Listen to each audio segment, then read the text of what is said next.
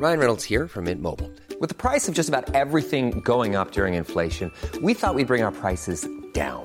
So to help us, we brought in a reverse auctioneer, which is apparently a thing.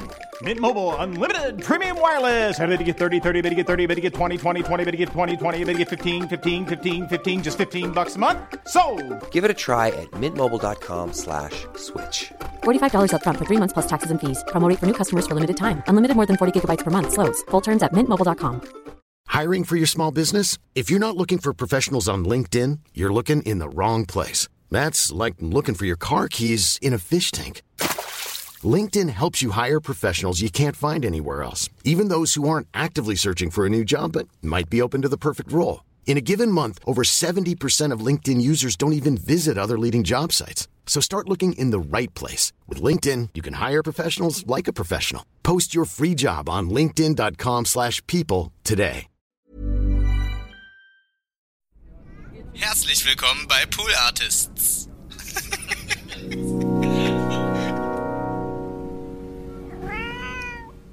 Damals hieß eine Band Gang of Four, das war eine Klar. richtig klasse Band. Und die hatten so einen, so einen ganz straffen Bass, ja. Und, und das fand unser Gitarrist auch toll. Und dann sollte unser, aber unser Bassist war absolut kein straffer Typ. dann musste der Bassist weg. Dann war der Bassist aber leider auch praktisch eine Art Manager gewesen. Und als die Miete für den Proberaum und gezahlt. als der weg war, dann ging halt nichts mehr, weißt du. Und dann, ja gut, dann habe ich mit den anderen beiden aber nachher wieder Musik gemacht. Dann haben sie uns das Equipment geklaut. Ja, dann sind die wieder woanders hin. Ja, fang doch an, wir gehen jetzt da zu dem. Kannst du auch anfangen. Ich sag, bin ja nicht bescheuert. äh, und wir waren, ich fand, wir waren ganz gut. Und so ging das dann immer, weißt du. Dann hast du wieder mit den Leuten, als ich dann geheiratet habe, dann hieß es, du bist unzuverlässig geworden.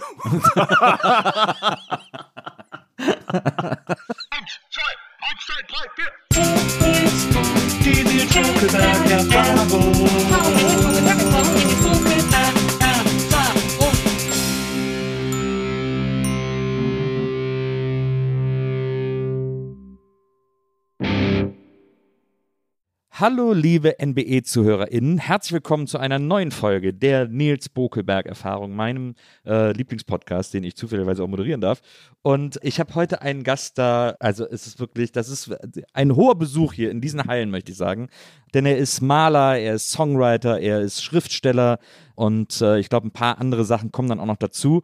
Und er ist eine, eine absolute Größe, was deutsches Songwriting betrifft und was viele andere Dinge betrifft. Und ich bin ganz, ganz, ganz stolz, dass er heute in meinen Podcast gekommen ist und äh, bin sehr gespannt, über was wir heute alles reden werden. Als erstes habe ich mir einen sehr, einen sehr wichtigen Themenblock ausgesucht, zu dem ich ihn befragen möchte. Aber jetzt erstmal herzlich willkommen, Fanny van Dann. Schön, dass du da bist. Hi, Nils. Hallo Fanny. Ich freue mich sehr, dass du, dass du heute hier bist. Vor allem, ich freue mich immer, wenn Rheinländer da sind. Du bist ja, kommst ja auch aus dem Rheinland, kommst ja vom Niederrhein. Äh, ich bin ja auch Rheinländer, da verfalle ich sofort in Singsang äh, und freue mich, dass man so locker reden kann. Ja, ja, wo kommst du her? Äh, aus Wesseling, zwischen Köln und Bonn. Ah, Wesseling. Da Ja. kannte ich mal einen, in Alfter kannte Ja. ich mal einen Trickfilmer. Ja, ja. Eifter bin ich auch, musste ich immer zur Schule fahren mit der, bin ich mit der Bahn immer durch Eifter nach Richtung Bonn. Ja, ja. Ja, ja. Ja, da war die Abfahrt. Äh, Wesseling, ne? Autobahnabfahrt, da fährt man nach Alfter. Ja, ja. Ja, schön da am, am Rhein, direkt am Rhein. Ja, ja. War schön. Da, ja. Und du kommst ja aus Tüddern. Tüddern, das ist, das gehört zu Selfkant. Ja. Und äh, Selfkant ist die westlichste Gemeinde Deutschlands Ja. und gehört zu den Zipfel, zum Zipfelbund, habe ich gelesen. Ja, ja, das haben die irgendwann mal vor 10, 20 Jahren gemacht, glaube ich. Ne? Die südlichste, östlichste, Genau. nördlichste Gemeinde. Ja, ja. Und, und Selfkant ist die westlichste, ja. Aber es ist ja wirklich, ist ja wirklich wie so ein Zipfel, hängt das da noch so dran an, an der, äh, ich weiß gar nicht, was ist da, was da für Deutsche, diese Niederrheingemeinden, da ist dann Selfkant wie so ein Ausreißer in, nach Holland Mhm. rein. Das haben die Holländer sich ja deshalb auch nach dem Krieg, da nach dem Zweiten Weltkrieg, haben die sich das denn genommen, damit die nicht immer umfahren mussten. Dann haben die da eine Transitstraße durch, dann konnten sie sich den Zipfel sparen. Und dann war das von 49 bis 63 war das dann holländisches Gebiet. Also ich bin äh, sozusagen in Holland geboren. ja. Du warst quasi sechs Jahre Holländer. Nee, fünf. Fünf Äh, Jahre ich war Holländer. fünf Jahre Holländer, genau. Ja. aber ich bin eh ein halber Holländer, weil meine Mutter ja Holländerin ist. Ja. Immer noch. Spürst du eine tiefere Verbindung zu Holland? Ach, das ist eigentlich so gleich, gleich. Es seltsam ist, dass ich bei der, wenn beim Fußball die holländische Nationalhymne kommt, das Wilhelm-Lied, Ja. dann ähm, das berührt mich mehr als die deutsche Hymne, seltsamerweise. Obwohl ich immer eigentlich zu den Deutschen gehalten habe, ne? Aber auch 1990 beim äh, großen Spiel Deutschland gegen Holland. Ich meine, das Skandalspiel überhaupt, äh, wo, äh, wo, wo die wo gespuckt Reikert, haben. da. äh, wo Reikert Ja gut, das ist, ja jetzt, angerotzt das ist ja jetzt vorher. Das ist ja, vor, da wusste man vorher nicht, was sich da entwickelt. nee, aber generell war ich schon immer eher für die, für die deutsche Nationalmannschaft. Und, aber die, die Hymne fand ich immer schöner von den Holländern. Ne? Ich, find die, ich muss aber auch mal ganz ehrlich sagen, die, ich finde die deutsche Hymne auch scheiße. Ich, ja, ich finde auch die russische und die DDR-Hymne schöner. Ja, äh, finde ich auch, finde ich auch, total. ja, die, die DDR-Hymne, die hat noch so was Heroisches, die Deutsche, Ja, dieses, genau. dieses Romantische, das ist irgendwie so total fehl am Platz bei, so, bei diesem Land. Vor allem bei der Vergangenheit. Ja, ja absolut. Das finde ich auch. Aber apropos Vergangenheit, denn ich habe was, äh, deswegen habe ich jetzt ja gerade schon angekündigt, dass es ein erstes großes Thema gibt, über das ich mit dir reden will, weil ich bei der Recherche wirklich zufällig darauf gestoßen bin, aber das sofort super faszinierend fand. Äh, du bist 58 geboren. Als du zehn Jahre alt warst, hast du ja wahrscheinlich noch bei deinen Eltern gelebt.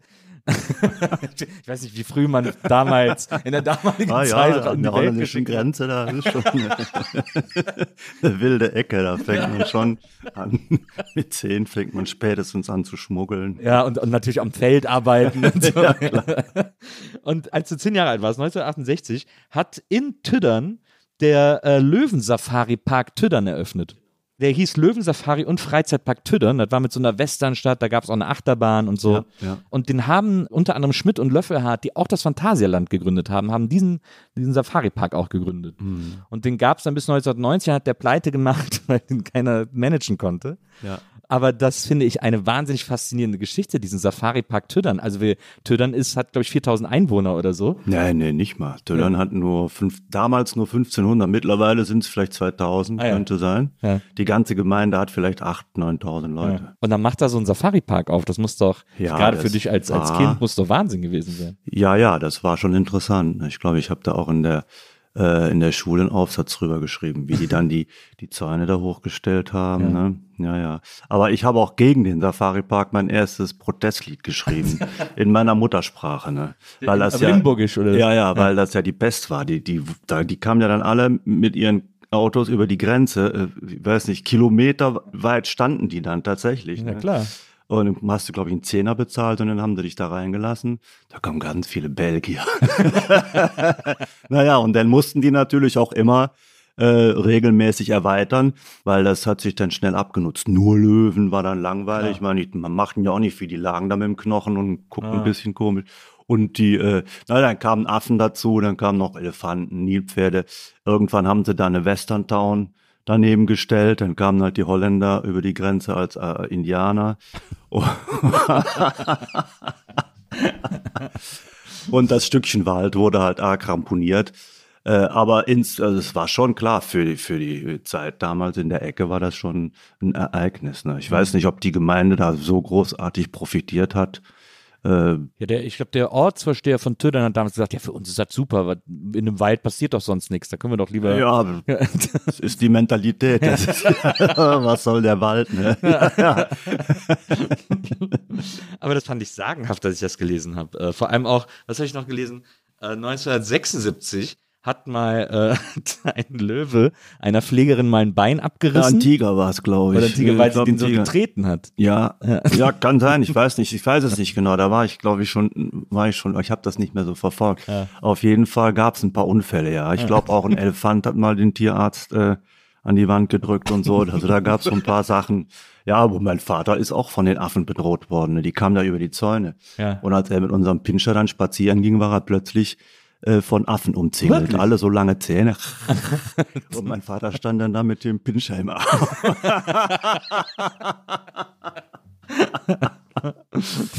Äh, ja, da sind schon ein paar Unfälle passiert, ja, stimmt. Das ging auch nicht lange gut da. Das war, glaube ich, ich glaube, so eine, sagen wir mal, äh, sechs, sieben, acht Jahre wird das gut gelaufen sein. Danach war, glaube ich, das, der Lack ab.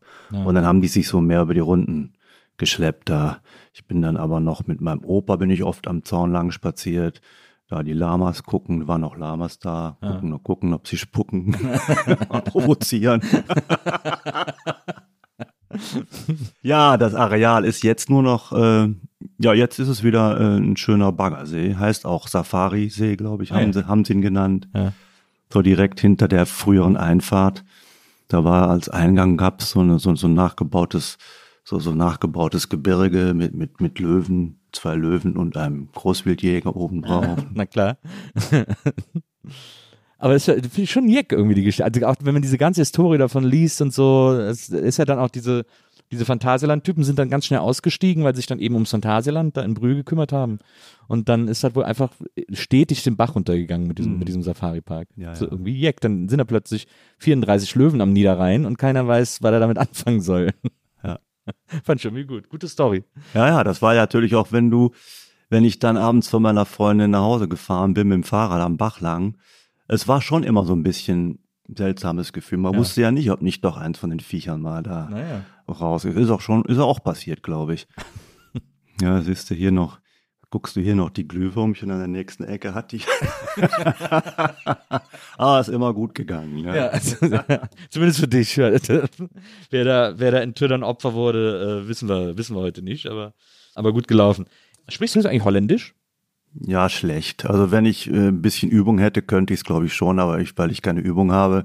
Also lesen ist äh, kein Problem und äh, ich glaube, wenn ich mich da jetzt ein bisschen einfuchsen würde, wieder könnte ich das auch.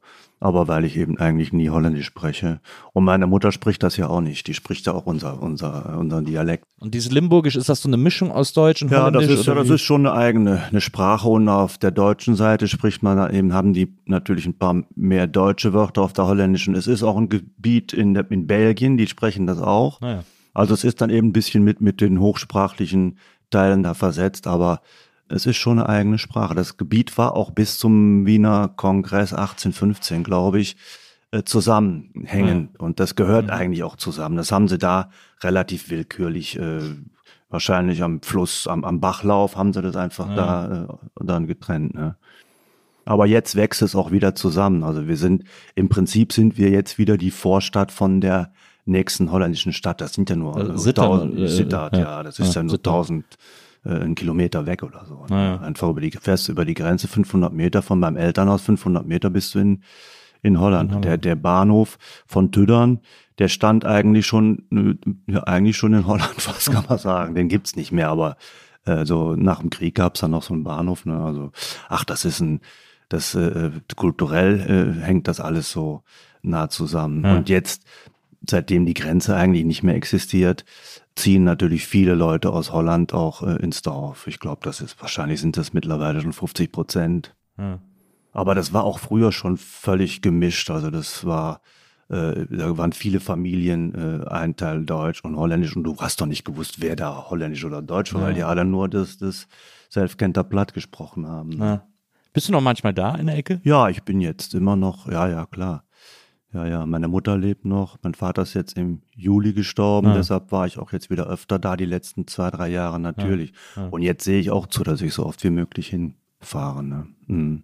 Also, Niederrhein ist ja schön, das ist eine schöne Ecke. Doch, da das ist auch eigentlich ähm, nicht, weil du bist ja rucki zucki in, äh, also Ruhrgebiet, Amsterdam, äh, Belgien, Lüttich, Klar. ne, ist alles ein Katzensprung weg. Ne? Also du, du, du lebst da eigentlich sehr, äh, es ist auch ziemlicher Wohlstand in der Ecke da. Ne? Also Äh, du hast ja auch äh, auf deinem aktuellen Album, da kommen wir natürlich nach, nachher auch noch drauf zu sprechen, aber da hast du ja auch ein, ein Lied über deine westdeutsche Jugend geschrieben.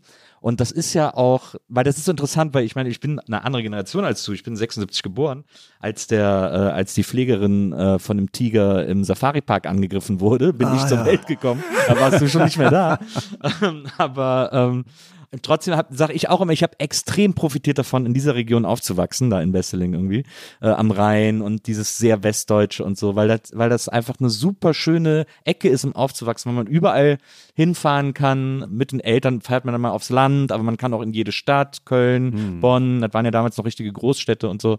Und man hat irgendwie so Best of all worlds irgendwie zur Verfügung. Alles direkt so vor den, vor den Füßen liegen. Das ist schon, ist eigentlich schon super für Jugendliche, so aufzuwachsen. Ja. Naja, und weil bei uns eben so viel äh, Natur äh, drumrum war, ähm, hatten wir eine, eine ganz tolle Kindheit. Ja. Also das ist gar nicht vergleichbar mit, mit, den, mit meinen Kindern da in Berlin. Ne? Das Naja, ist, äh, pff, wir, wir konnten einfach nach der Schule äh, raus und dann äh, irgendwann, wenn es dunkel wurde, mussten wir dann nach Hause. Genau. Ne? Aber die Eltern haben einfach, also bei mir war es zumindest, meine Mutter hat mich immer rausgeschmissen. Die hat gesagt, Ja. nee, häng hier nicht rum, geh raus, geh spielen und so. Weil Da war der Helikopter noch so weit weg. Ne? allerdings, allerdings. Das war doch wunderbar, ne? wenn ich das sehe, heutzutage die Kinder, wie, wie kontrolliert die äh, groß werden. Ich meine, klar, äh, passieren kann immer mal was. Ne? Aber ähm, bei uns sind jedenfalls nie großartige Geschichten passiert, ne? an Unfällen oder so. Früher mal, als es die Mühle noch gab, als die Mühle noch in Betrieb war. Stimmt, es gibt zwei Mühlen, glaube ich, in Tiddern. Ne? Es gibt, Es gab zwei Mühlen, ja. Ja. Die eine ist aber jetzt leider äh, völlig äh, weg. Und die andere, ja, die andere wird noch als Wohnhaus genutzt. und ein Bauernmuseum gibt es auch noch. Ein. Bauernmuseum, ja, da stehen Trecker, glaube ich. Ne? Das, sind so, das ist mehr so ein Trecker. Aber, naja, also, also, Faszinierend. Die alten Maschinen. ja, ja, die alten Maschinen, ja. Ja, ja, natürlich. Und die alten Gerätschaften. Ja. Naja, das ist ja das, äh, Trau das stirbt natürlich aus. Ne? Das Bäuerliche stirbt aus. Mit dem Bäuerlichen stirbt auch leider Gottes dann die Sprache aus. Ja. Weil das eben, ähm, ja, das ist miteinander verbunden. Ne? Die stirbt ja auch aus, weil äh, Leute da weggehen. Das stimmt, das stimmt. Die stirbt aber auch aus, weil die Leute ihre Kinder äh, nicht in der Sprache großziehen. Ja, weil die, weil, aber ich, Weil die denken, bei meinen Eltern auch so, die dachten damals, na, wenn das Kind nicht, ähm, wenn das Kind in die Schule kommt, ist das ein Nachteil, wenn es kein Deutsch spricht. Ne? Ja. Was kommt raus? Die Eltern können ja sowieso kein richtiges Deutsch, also sprechen die Kinder ein, ein ganz übles Deutsch. ne? da kommt nur so ein, so ein Mischmasch, Kuddelmuddel raus. Ne? Das heißt also, äh, also sprechen sie weder ein gutes, ein schönes Deutsch, noch sprechen sie ein schönes äh, Platt. Ja. Ne, gar nichts. Kulturelle Wüste sprachlich. Leider. Es gibt Eltern, die haben den Mut und haben ihre Kinder in der Muttersprache äh, großgezogen. Und das finde ich immer wunderbar, ne, wenn ich das, äh, wenn ich das höre, dass die Kinder einfach unser altes äh, Platt sprechen. Ne? aber meine Mutter hat immer, wenn ich dann von der Schule nach Hause kam und so ein bisschen angefangen habe, so Kölsch zu sprechen und Trinkst so. du auch ein Schlückchen? Ja, ich trinke auch mit. Da hat die zu mir immer gesagt, äh, nee, hör mal auf damit. Also meine Eltern können Kölsch, mein Vater ist auch in Köln groß geworden, meine Mutter auch da in der Region. Äh, aber da hat die gesagt, äh, sprich nicht so, so sprechen nur Assis. Und die wollte, dass ich, also Ja, ja. nicht, dass sie Kölsch Assi findet, aber sie wollte halt, dass ich Hochdeutsch sprechen Ja, kann, damit ich quasi alle, alle Möglichkeiten zur Verfügung habe. Das so. ist so, ja, ja. Das, das galt einfach als nachteilig oder unschön, unfein, Genau. äh, das, äh, das Platte zu sprechen. Unser, unser äh, Platt ist übrigens dem Kölschen relativ ähnlich. Ja. Also ich fand das immer sehr, das ist ähnlicher, finde ich, als das Öcherblatt und auch das, äh, das Niederrheinische ist auch schon wieder anders. Das ne? stimmt, ja, das stimmt. Ne, also der, der Kölner Singsang ist bei uns auch drin und auch so karnevalsmäßig sind wir auch sehr äh, alav. Ne? Ja. Ist ist auch ja, äh, natürlich jetzt äh, traurig, äh, dass da keine, es gibt ja keine Kneipe mehr. Im ganzen Dorf gibt es keine Kneipe mehr. Früher gab es fünf oder sechs. Ne? Alle haben. Sechs Knöpfe für 2000 ja, Leute. äh, Und früher haben die auch dann vor Karneval, haben die in jeder äh, Kneipe, haben die eine Sitzung gemacht. In jede Straße hatte ihre, ihre Gruppen. Ne? Und äh, ist schon, ist schon schade, dass so diese, diese Treffpunkte, dass es die nicht mehr gibt. Ne? Naja, ich meine, es ist eben so, aber was soll's, man hilft ja nichts, das zu beklagen, aber ähm, ich fand es schon gemütlicher mit Kneipen als mit Drogerien. ja, Prost auf mich. Ja, Prost, zum Wohl. Erst trinken wir erstmal ein Schlückchen, Schlückchen Wein. Das ist ja um, äh, für die Leute, die, die sich in der Region nicht so auskennen, das ist ja quasi in direkter Nachbarschaft zu Heinsberg, ne? Das ja, Ja, da bin zu. Corona-Zeiten Ja, ja, unrühmliche. Bekanntheit erlangt. Ja, das war lustig. Ne? Da waren wir, wir sind damals runter nach Italien, wollten, naja, ist eine andere Geschichte auf jeden Fall, sind wir von Italien schnell wieder geflüchtet, weil ja da die Hölle tobte, ja. Ja. Dann hieß es erst, Österreich macht die Grenzen dicht. Ja. Dann dachten wir, okay, wenn wir, dann fahren wir über die Schweiz, wenn wir dann schon mal in der Schweiz sind, so weit westlich, dann können wir ja auch in die Heimat fahren. Ja. Und dann hörten wir, dass gerade die Heimat den Hotspot, ne? Hotspot Heinsberg. Ja, das war, äh, da gab es ja richtige Dokus über Heinsberg. Und so plötzlich war Heinsberg in aller Munde Ja. Ja. als die schlimme Karnevalsstadt. Ja, meine, ich glaube, zwei Neffen von mir waren auch da gewesen. Also mein, mein Auf Schwager. Sitzung, ja, ja, mein Schwager hatte es auch dann ziemlich bald. Aber alles gut gegangen, Gott sei Dank. Klopf auf Holz. Jetzt haben wir viel über die Schönheit des Niederrheins gesprochen. Ich glaube ja auch, also du hast doch mal in einem Interview erzählt, als du gefragt wurdest, wo du so deinen Humor ja hättest, hast du gesagt, ja nicht unbedingt von deinen Eltern, die waren äh, eher so arbeitende Bevölkerung im Grunde genommen. Dein Vater wäre eher so ein ruhiger Typ gewesen, außer dass er im, im Karnevalsverein war. Ja, aber witzig war der schon. Also der war schon, ich hab's, ich hab's ja nicht von, von, von nichts. Ne? Und meine Mutter ist halt eine Kanone, ne? Die ist wirklich, ähm, so sprachbegabt, die spricht halt nur diesen, die, diesen Dialekt, aber wie die das spricht und also oft sagt die einfach einen Satz und du musst lachen, ne? Ja. weil das auch so tolle, äh, so, so tolle Redewendungen sind, die, die gibt's eben auf, auf Deutsch oder Holländisch eigentlich nicht. Das Ja. ist was ganz Spezielles, ne? Aber ich glaube, den Humor habe ich schon von meinem Vater. Meine Mutter ist zwar sehr, ist auf ihre Art sehr witzig, aber ich glaube, den, den Humor habe ich von ihm. Es gibt ja, ich finde, es gibt auch so einen ganz speziellen äh, Humor am Niederrhein. Der ist immer so ein bisschen drüsch und der kommt so aus dem, der kommt so aus dem Nichts. Aber äh, wenn man jetzt auch so überlegt, wer so humoristisch sozusagen vom Niederrhein kommt auch und so, also ganz oben natürlich irgendwie Hüsch als der Gottvater des Niederrheins irgendwie, aber auch so alle anderen, das ist so ein, das ist so eine ganz spezielle warme, sehr warme, aber auch sehr trockene Art von Humor, finde ich. Ist schon, hat schon was auch, glaube ich, mit dieser ganzen Region zu tun, Ja. wie die Leute also das Leben sehen. Ja, ja, das mag sein, ja. Ja. Du mochtest auf jeden Fall bald das, die Region nicht mehr sehen und bist dann da weg. Ähm, Ach, das ähm, kann man so nicht sagen. Das ist einfach für Menschen, der sich für Kunst interessiert, schwierig dann auf dem auf dem Land ähm, einsam, sagen wir mal. Du hast ja nicht du hast ja zu wenig ähm, äh, Gleichgesinnte. Ne? aber da gibt's irgendwie- gibt's doch nicht irgendwo dieses dieses Künstlerdorf oder so, wo so Ja. wo die auch alle so Ateliers haben und so. Ist auch irgendwo so in der Ecke da am Niederrhein. Kenn ich nicht. Ja, weiß ich nicht. egal. Ja. Vielleicht gab's das damals auch noch. Ich Ja, habe ja, aber noch, hab noch nie davon gehört. Ja. Ja, und dann äh, hat sich das mit Berlin einfach so ergeben, weil ähm, der äh, Bruder von der damaligen Freundin, der lebte in Berlin. Und dann waren wir da ein paar Mal und dann war das eigentlich klar, dass das Berlin wird. Ne? Ja. Das äh, hatte schon was Magnetisches. Ne? Und hatte aber nichts zu tun. Ich habe meine, meine Heimat eigentlich nie, äh, nie schlecht gefunden. Aber äh, es wurde einfach zu eng irgendwann. Ne? Aber ich finde das so interessant, weil wann gab's denn so, also erstmal, dass du dich für Berlin entschiedest, aber ich glaube, viele, die jetzt am Niederrhein gelebt haben, gedacht haben, ich will jetzt Kunst machen, hätten ja auch erstmal irgendwie nach Düsseldorf oder Köln, was ja gerade so Mitte, Ende 70er auch totale Hotspots waren für Kunst und für moderne Kunst und so. Dann ist ja vielleicht doch so ein bisschen der, weiß ich nicht, aber der Gedanke oder Wunsch auch, ich will erstmal äh, weit weg, um auch so ein bisschen Abenteuer zu haben, also wirklich weit weg und nicht so die Möglichkeit haben, immer schnell wieder nach Hause zu kommen. Nee, ich glaube, das hing mehr damit zusammen, dass ich nicht unbedingt, das ist auch ewig so immer so geblieben, dass ich nicht so scharf auf die Kunstszene war. Ja, okay. Ich, mit dem Kunstbetrieb habe ich von Anfang an nicht, äh, habe ich von Anfang an gefremdelt, Ja. das ganze Kunstgedöns.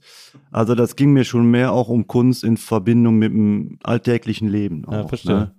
Und das war, dafür war Berlin schon, schon ideal. Natürlich auch unter äh, politischen Gesichtspunkten. Ne? Das war also, für mich war Kunst nie Kunst für Kunst. Ne? Das war immer schon auch im Kontext mit dem Politischen.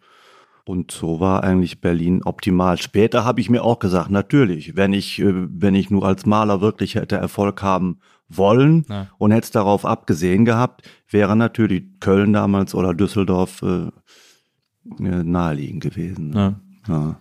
Aber jetzt, also du bist 78 nach Berlin gekommen und das ist ja, also da ist ja, da bin ich ja wahnsinnig neidisch äh, als Spätgeborene, weil das muss ja in meiner Fantasie zumindest einer zu der Zeit einer der aufregendsten Orte gewesen sein, den man sich vorstellen kann. Also was auch Punk betrifft und so weiter. Und so. Ja, es war schon, also ich fand es ideal, aber es war natürlich jetzt äh, auch eine eigentlich sehr, sehr, sehr chaotische, kaputte Stadt auch. Ne? Berlin war auch sehr kaputt. Ne? Es war so, also was da an, an Westdeutschen antanzte, das war jetzt nicht nur War nicht die Elite. die kreativen Power, ne? das war auch Endstation Sehnsucht. Ne? Also das war schon oft auch der letzte, die Da letzte ja ums. Verweigern. Ging's Ne? ums Verweigern. Also da kam schon tatsächlich eine milde, eine wilde Mischung zusammen in, Ja. in Berlin. Ne? Klar. Ja, manche sagen ja auch, ähm, viel, gar klar, es gab viele Bundeswehrflüchtlinge, ne? Ja. War ich aber in dem Sinne nicht, weil ich zweimal, ich bin zweimal gemustert worden und ähm, hatte wegen meiner Allergien dann ähm, T4 hieß das, also das wurde dann erstmal verschoben. Ja. Und Ich bevor war, sie ich nicht war, dann ich das war dritte, T3 damals. Ja, das ist auch schon War auch ziemlich gut. scheiße. Aber, aber genau. Deswegen haben die, die hätten für mich extra Essen kochen müssen, deswegen bin ich nicht eingezogen worden. Ja, aber das ergab sich dann tatsächlich ganz, ganz schön, dass ich dann auch da, da, weil ich hätte natürlich verweigert, ne? ich hätte das nicht, ich hätte das auf keinen Fall gemacht, ne? Und ich würde es auch auf, he- heute auf keinen Fall machen. Gibt ja Leute, die fallen mittlerweile um und würden das, äh, das Dienen dann doch bevorzugen. Ne? Ja, es gibt ja auch Leute, die wollen, dass der Wehrdienst wieder eingeführt wird. Das ist ja so bescheuert. Also, das finde ich auch völlig daneben.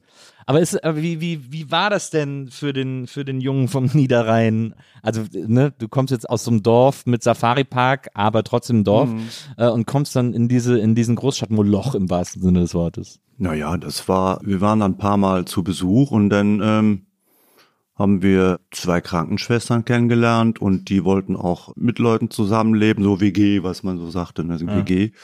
Und dann waren wir in der Kneipe, da war da ein Künstler, der meinte, ich ziehe demnächst nach England, die Bude wird frei, könnt ihr haben.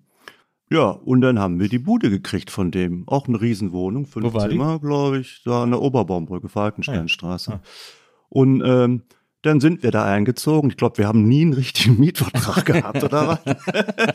der hatte seine Klamotten noch halb an der Decke, der hatte immer so alles alles an die Decke geklebt, Stühle. Die, und ja, und dann, äh, dann sind wir da, äh, sind wir da eingezogen. Das muss man sich mal vorstellen, das wäre heute undenkbar. dann hat man eine schicke große Wohnung.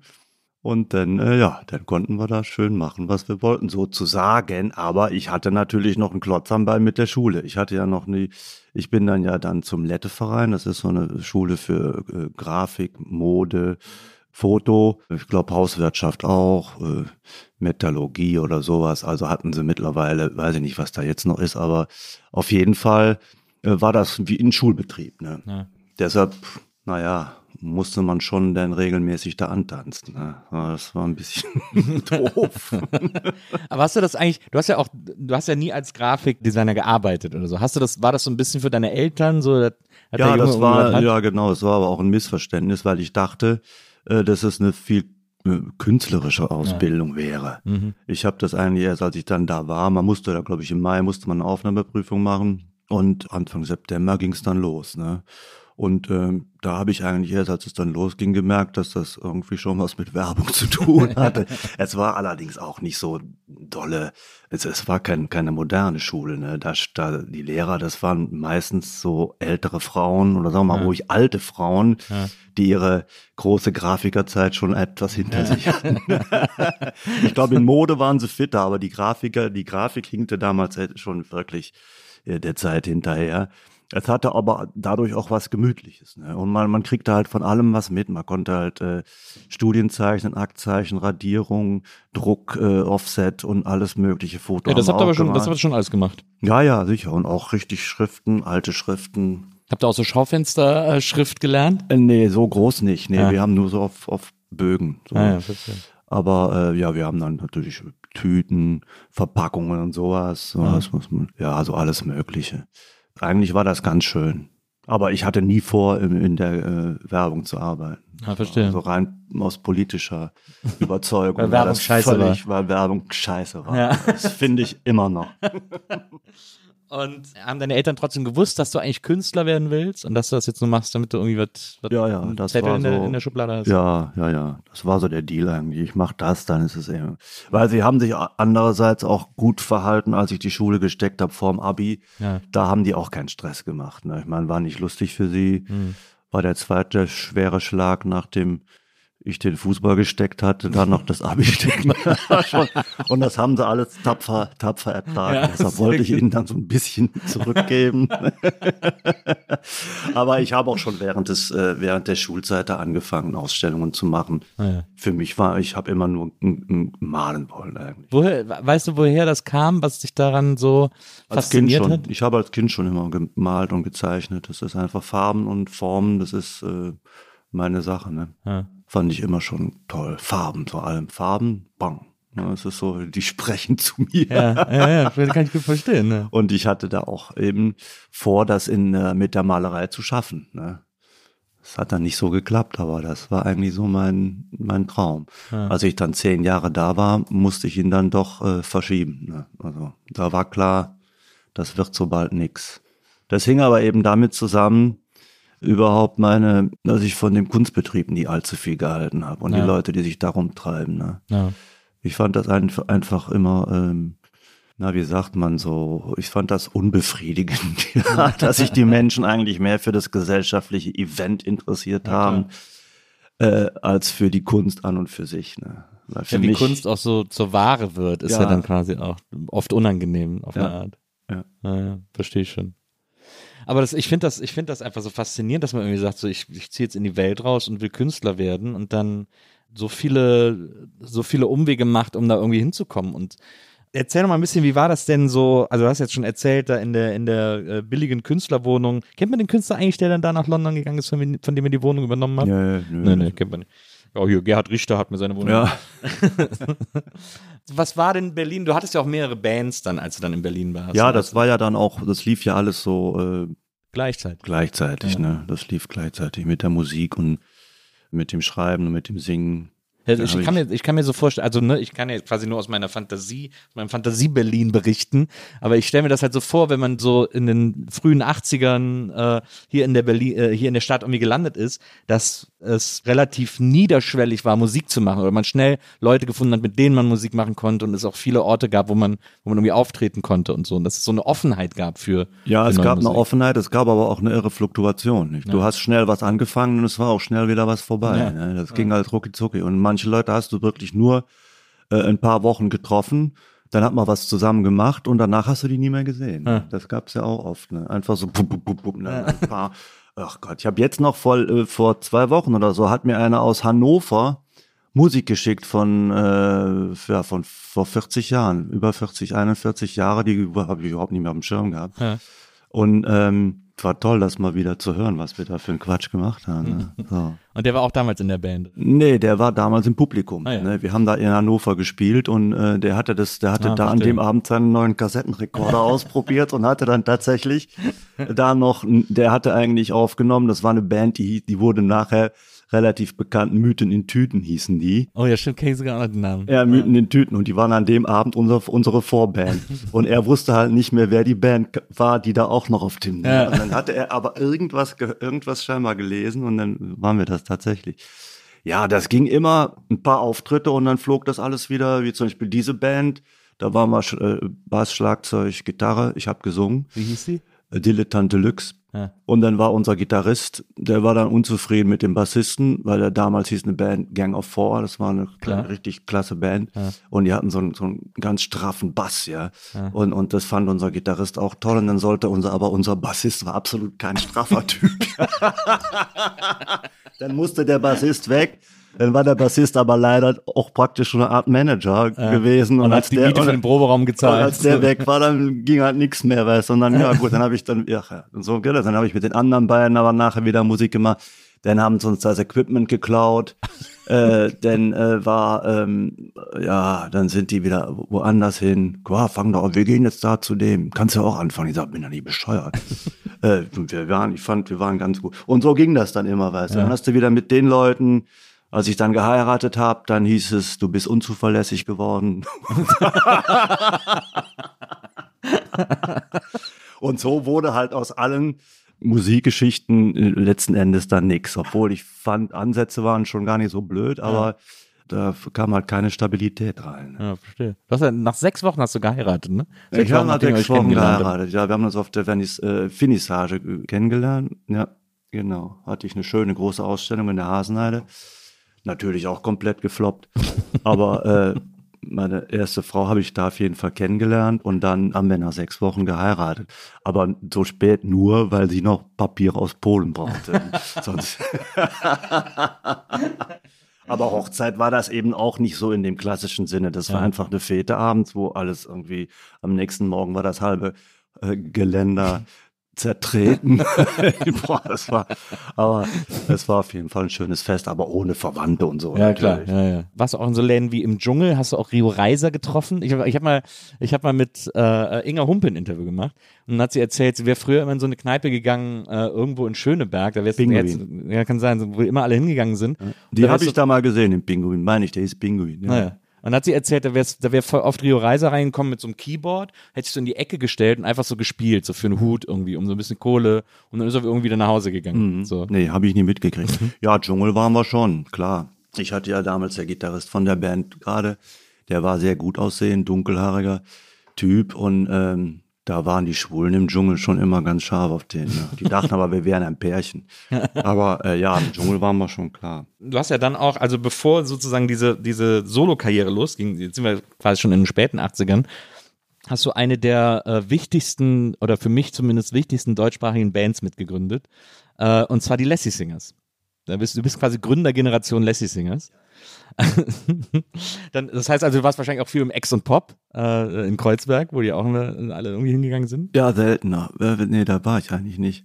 Das lief eigentlich übers Fischbüro. Ah ja. Der Dings, ähm, der Lassie Singer, wie war das eigentlich? Ja, das hatte, eigentlich war der Heiner Weiß der Trommler der Lassie Singers. Das Ja. war eigentlich der, würde ich mal sagen, der wichtigste bei der Gründung. Weil der war immer bei Endart. Das war eine, äh, eine tolle Galerie in der Oranienstraße. Äh, Klaus Teuerkauf heißt der Gründer oder einer der, der Gründer, der hat es am längsten dann noch äh, durchgehalten. Vor ein paar Jahren hat er dann aufgeben müssen. Er malt aber auch immer noch, machen immer tolle Sachen. Und äh, da war der, der Heiner, weil der kommt ja auch aus Heidelberg, glaube ich, und die waren etliche aus Endart, von Endart waren aus da vom Rheinhessen, Bingen und so.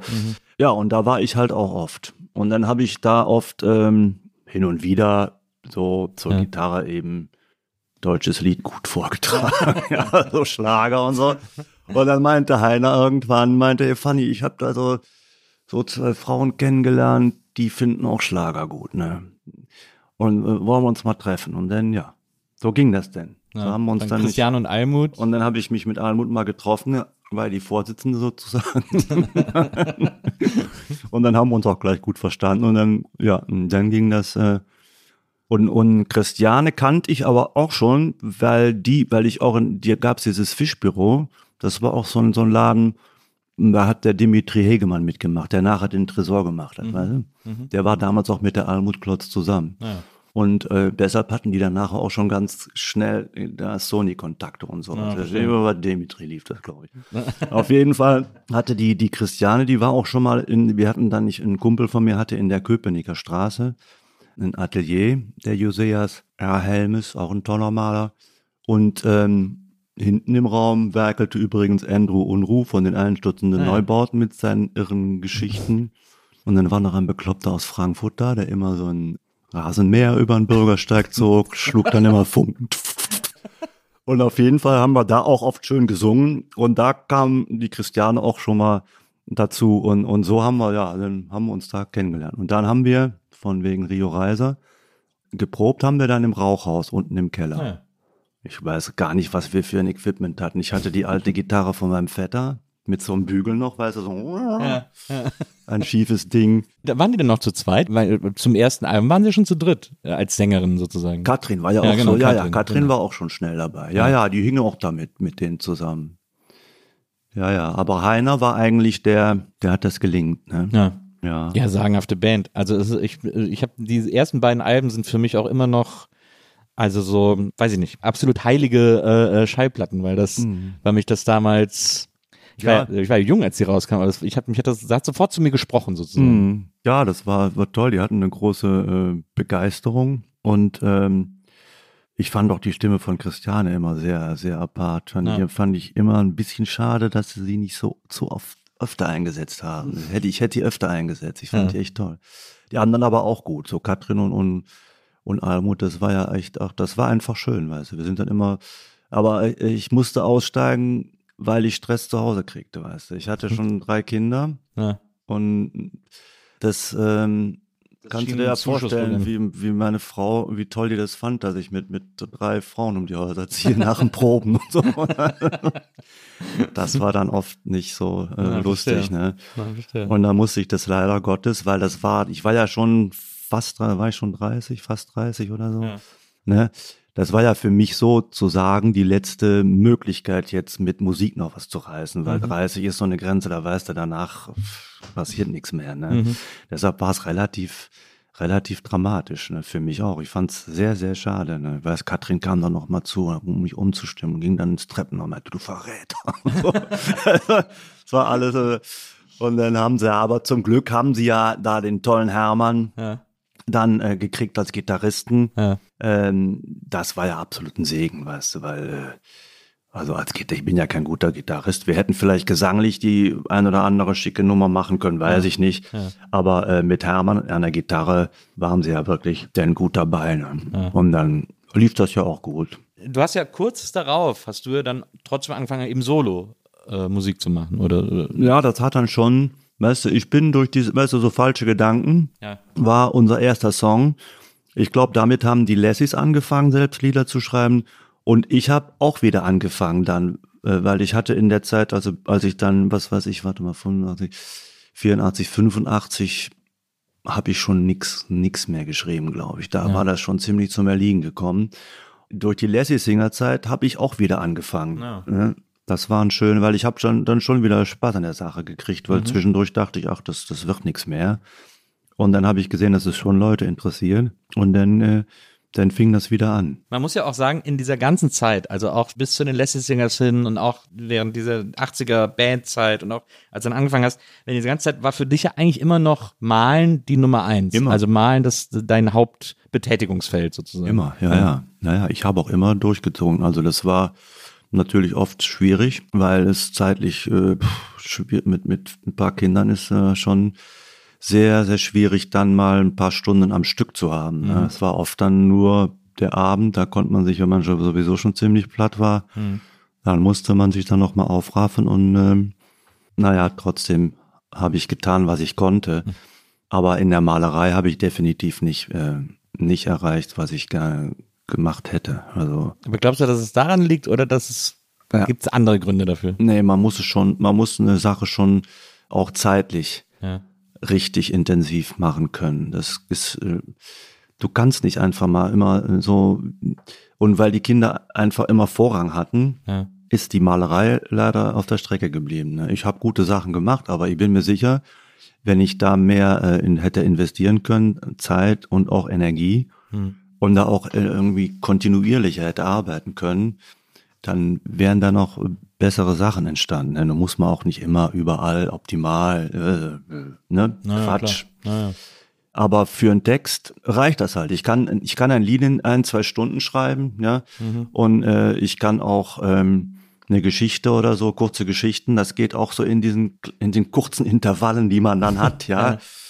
Aber äh, du kannst nicht größere Bilder so in, ähm, ma- ma- einfach rein vom Körperlichen, du kannst nicht mal in, in einer Stunde so, so einen großen Schinken. Ja. Man kann auch nicht einfach so jeden Tag fest abgesteckten Stunde daran arbeiten und dann sagen, das entwickelt sich so, weil man dann irgendwie so den Zugang verliert oder diesen Fluss das- verliert oder so. Wenn man vielleicht so eine Arbeitsweise hat, aber ich bin ja so ein Impulskünstler, ich muss das immer, ich habe auch die Bilder eigentlich immer in einem Schwung gemalt, ich gehe da selten nochmal am zweiten Tag ran. Ne? Mhm.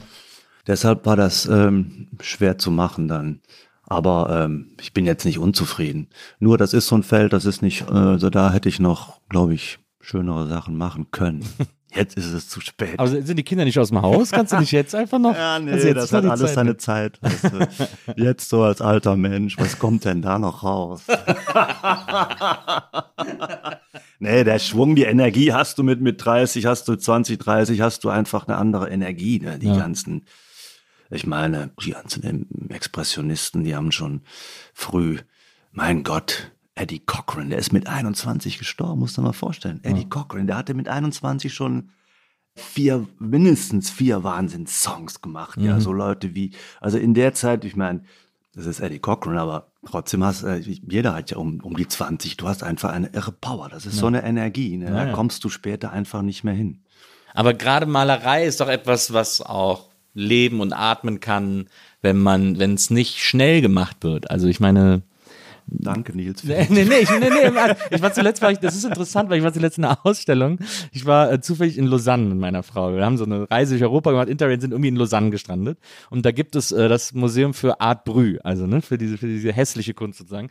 Und da war eine Sonderausstellung über alte Maler, aber nicht im Sinne von alte Meister oder so, sondern Menschen, die erst im Alter angefangen haben, Kunst herzustellen. Und da waren dann nur so 70-jährige, 70, 80-jährige Malerinnen, äh, Maler und Malerinnen, die dann irgendwie so, die sich auf irgendeine Idee versteift haben und die dann einfach ein bisschen ihr Lebensende noch so gemalt und, und hergestellt haben und so.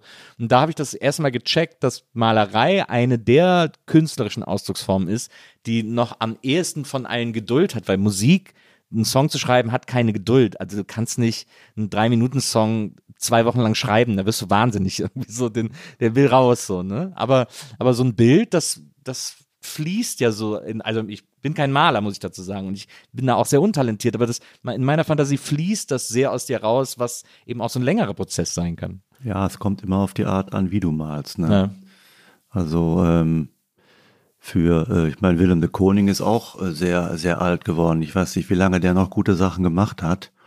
Der, ähm, der Götz, der Informellmaler, der ist ja 103 geworden. Der ist ja nachher blind gewesen. Ich weiß nicht, ob er da noch, der hat auch noch lange bestimmt gute Sachen gemacht. Aber dieses geduldige Malen ist jetzt nicht meine Sache. Ne? Klar, wenn du so arbeitest, sowas ruhiges, eher meditatives vielleicht, dann kannst du natürlich auch mit 90 noch klasse Sachen. Ich habe aber, wenn man, wenn man sich deinen Instagram-Account anguckt, da sind ja, da hast du auch sehr viele Bilder von dir, äh, auch so Skizzen, äh, Karikaturen, aber eben auch sehr viele Arbeiten von dir, auch so irgendwie so Papierarbeiten und so. Und das finde ich ganz interessant, weil man da oft sieht, dass du so phasenmäßig arbeitest. Also das ist immer so, dass es immer so Phasen gibt, wo du spezielle Techniken oder Stile ausprobierst und dann irgendwann wieder zu was, zu was Neuem oder anderem übergehst oder so. Ja, ist aber nicht äh, kein Konzept da. Also das Ja. ist alles so völlig spontan. Aber ist auch so interessengeleitet wahrscheinlich. Ja, so. ist völlig, es ist so, also ich habe nie groß, äh, ich überlege nie groß vor, wie mache ich das jetzt oder Mhm. ich kann auch kein, eigentlich keine Serien. Manchmal hat man ja so ein, hat mal was gefunden, denkst du, oh schön, ich habe mal so eine Serie Fischköpfe, Ja. nur so schöne bunte Fischköpfe, ja. Schön, aber das könnte ich jetzt nicht zwei Jahre machen. Ne? Da mache ich halt mal drei Wochen ein paar Fischköpfe und dann denke ich, ja gut. auch- Aber ist das vielleicht sowas, wo man, also wenn man so eine Serie malt oder wenn man sich so zwei, drei Wochen an so einer Idee festbeißt irgendwie und die dann so, so lange macht, bis man auch keinen Bock mehr drauf hat, das ist ja dann eigentlich nur so eine Art Zwischenschritt, oder? So eine, so eine Art Übungsschritt für, um ein neues Element dazu zu lernen für die wichtigen oder für die großen Arbeiten oder so. Hm, hm. Ja, kann sein. Ja. Das weiß man ja nie so genau, was für was gut ist. Ne? Also ich habe ja permanent meine Arbeit, oder was heißt Arbeit? Ne? Ich hab ja immer so, mein Vater war Arbeiter. Robert Mitchum meinte mal, ich habe einen coolen Job, aber es ist keine Arbeit. ja, oder war das Burt Lancaster? Weiß ich jetzt nicht, einer von den großen Amis. Und dann habe ich aber immer meine Poesiealben, weißt du. Da habe ich hab ja immer meine Kladden und Poesiealben. Da bin ich eigentlich permanent zugange, jetzt schon fast 40 Jahre. Und das hat mir schon immer über die Zeiten geholfen, wenn ich nicht malen konnte. Also ich habe eigentlich immer malen können, dann eben in, im kleineren Format. Ne? Aber trotzdem bleibst du da auch noch äh, geistig bei der Sache. Ne? Das ist eben klar, es ist ein Unterschied, ob du ein Poesiealbum vollkritzelst oder ob du große Leinwände bearbeitest. Ne? Ja. Aber, Aber, trotzdem, Kopf ist noch dabei. Ne? kannst ja die, ich meine, die kleinen Arbeiten kannst du auch ausstellen, auch wenn du so ins Poesie einfach Klar, ja, ja, klar, das kann man auch. Da meinte mal ein Kunsthistoriker, bist du bekloppt, warum machst du das nie auf größere Bögen? ich sag, ja, warte mal ab.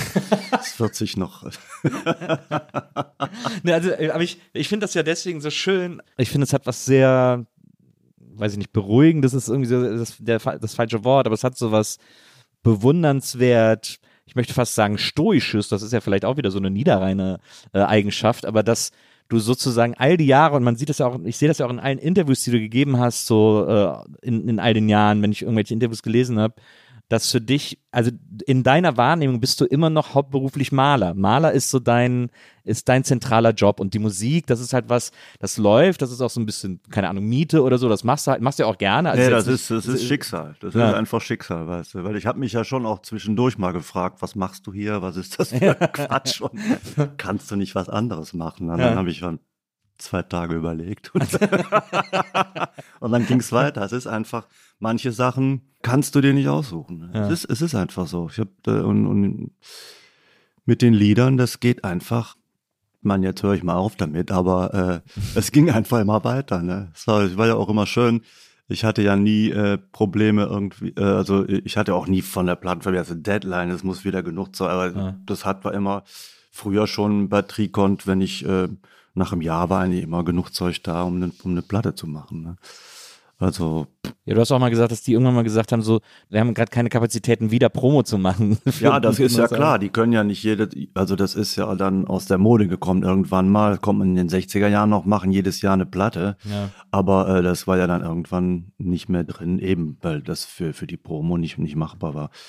Ich fand ich fand's immer schade, ne, dass ich hätte schon eigentlich immer das Material gehabt, ob es jetzt gut genug gewesen wäre, aber man hat ja selbst dann, das, wenn man so drin ist, hat man immer das Gefühl, ja, das ist gut genug. Ne? Ja. So, klar.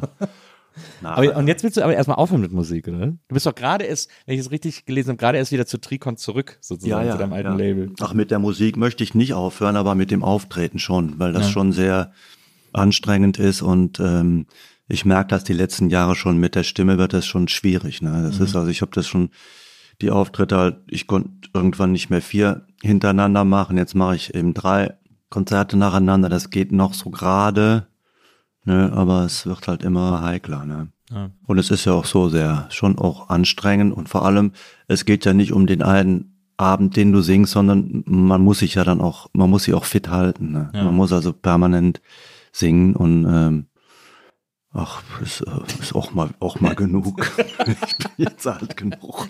Ich bin jetzt alt genug, ich mache jetzt mal, was ich möchte. das ist auch tatsächlich etwas, was man bei, bei Gesprächen mit dir auch immer wieder erlebt.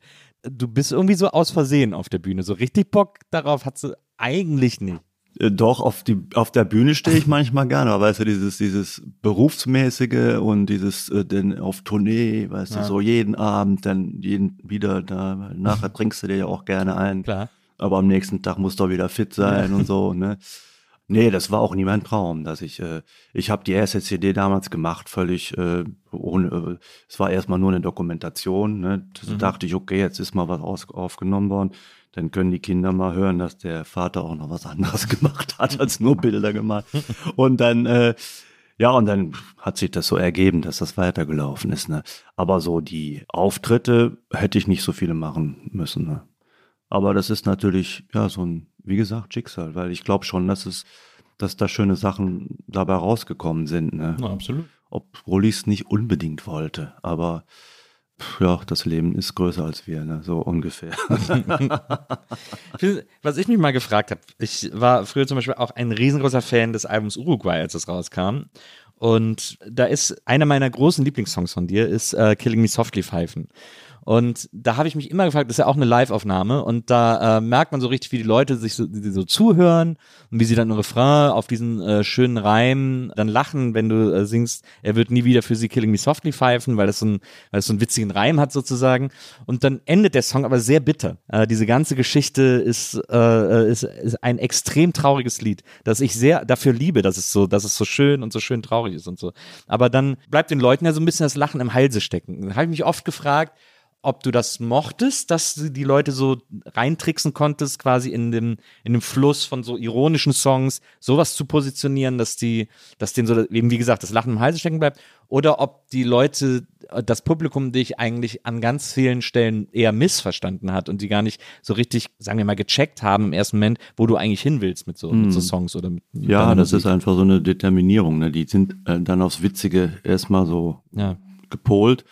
Und dann geht's halt in die andere Richtung. Also ich sing keine Lieder, um Leute auszutricksen oder auf dem falschen Fuß zu erwischen oder so, gar nicht. Ne? Aber das passiert immer wieder in Konzerten, dass ich anfange mit dem Lied und dann lachen sie schon. Dann denken sie, oh, das ist aber lustig. So.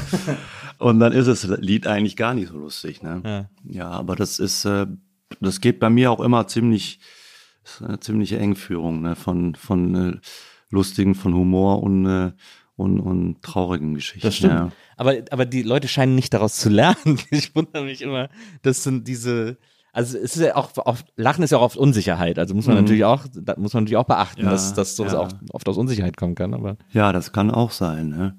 Aber ich glaube, dass ich habe ich habe schon das Gefühl, das ist oft, oft so, dass sie halt denken, das ist jetzt lustig, das Ja. soll lustig sein Ja. und naja. Aber ich finde das auch nicht schlimm, wenn es wenn es so ist. Das ist so eine so eine Verunsicherung, die eigentlich ähm, ja darauf hinausläuft, dass die Leute sich mal einen Gedanken machen oder nochmal auf irgendwas zurückgehen und denken, ah so, oder äh, ich singe ja keine Lieder, um äh, Zustimmung zu bekommen, sondern ähm, ich singe mein Zeug und dann sollen sich die Leute ihre Gedanken machen. Ne? Und wenn ihnen das nicht passt, was ich singe, dann sollen sie sich damit eben irgendwie befassen oder auseinandersetzen. Auseinandersetzen ist auch wieder so ein Wort. Aber auf jeden Fall, dass sie sich eben äh, eine Position haben. Finden sie es sch- schlecht oder okay, Ja. ist auch okay. Hauptsache, sie hören sich das mal an und dann, dann sehen sie ja, ob sie es mögen oder nicht. Oder ob sie die Gedanken teilen, die ich habe, oder ob sie das ganz anders sehen. Willst aber auf jeden Fall, dass, sie, dass die Leute sich zu deinen Liedern verhalten. So oder so. Ja, ja, tun sie ja auch. Ne? Ja. Ja. Da bleiben sie oder gehen. Fand, das war mal in Hamburg toll, da irgendwie in so einem ehemaligen China-Restaurant.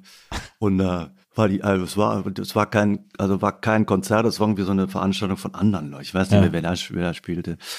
Äh, Rocco oder, oder, und dann rief die eine Hälfte, rief aufhören, aufhören und die anderen Zugabe. das war auch toll. Aber das ist ja noch, da, da ist ja, das ist ja quasi noch der Punk in dir, der das dann sehr genießt, dass Ja. das so, dass das für irgendeine Art von Zerstörung oder Störung sorgt oder so. Ja, ich finde, das ist ja einfach, äh, sagen wir mal, Orientierungshilfe. Die Lassie Singers helfen dir. Ja, wir sind alle, eigentlich, eigentlich sind wir alle Sozialarbeiter. Wenn man so auf deinen Arbeitskörper äh, sozusagen zurückblickt, das ist schon beeindruckend. Ich meine, du hast wirklich ohne Ende Alben äh, veröffentlicht. Äh, ich glaube, das ist jetzt das 17., wenn mich alles täuscht, äh, das jetzt veröffentlicht wurde. Und da sind, glaube ich, ich glaube, ein Drittel sind Live-Alben und zwei Drittel sind so Studio- Studio-Geschichten und so. Also, das ist ja wirklich eine ganze Menge an, an Musik, was da rauskommt, ist von jemandem, der sagt, das ist nicht mein Hauptberuf. Mhm. Ja. Ja, es ist so. Willst du machen? Wie fanden deine Eltern so deine Platten, wenn sie, wenn die rausgekommen sind? Ach, meine Mutter. Posex und Poesie. Meine Mutter hat mit dem, mit dem Ganzen überhaupt nichts zu tun. Die, die lebt in einer ganz anderen Welt. Die ist beinahe Monarchistin und äh, also holländisches Königshaus. Ist sie denn mit dem aktuellen Königspaar Sonst- zufrieden? Sonst hat sie sich eigentlich immer nur für Klatsch und Tratsch interessiert. Jetzt meint sie, ich werde wahrscheinlich im Winter sterben. Mal sehen. Ja, seitdem mein Vater tot ist, hat sie auch keine große Lust mehr zu Ja, leben. Ne.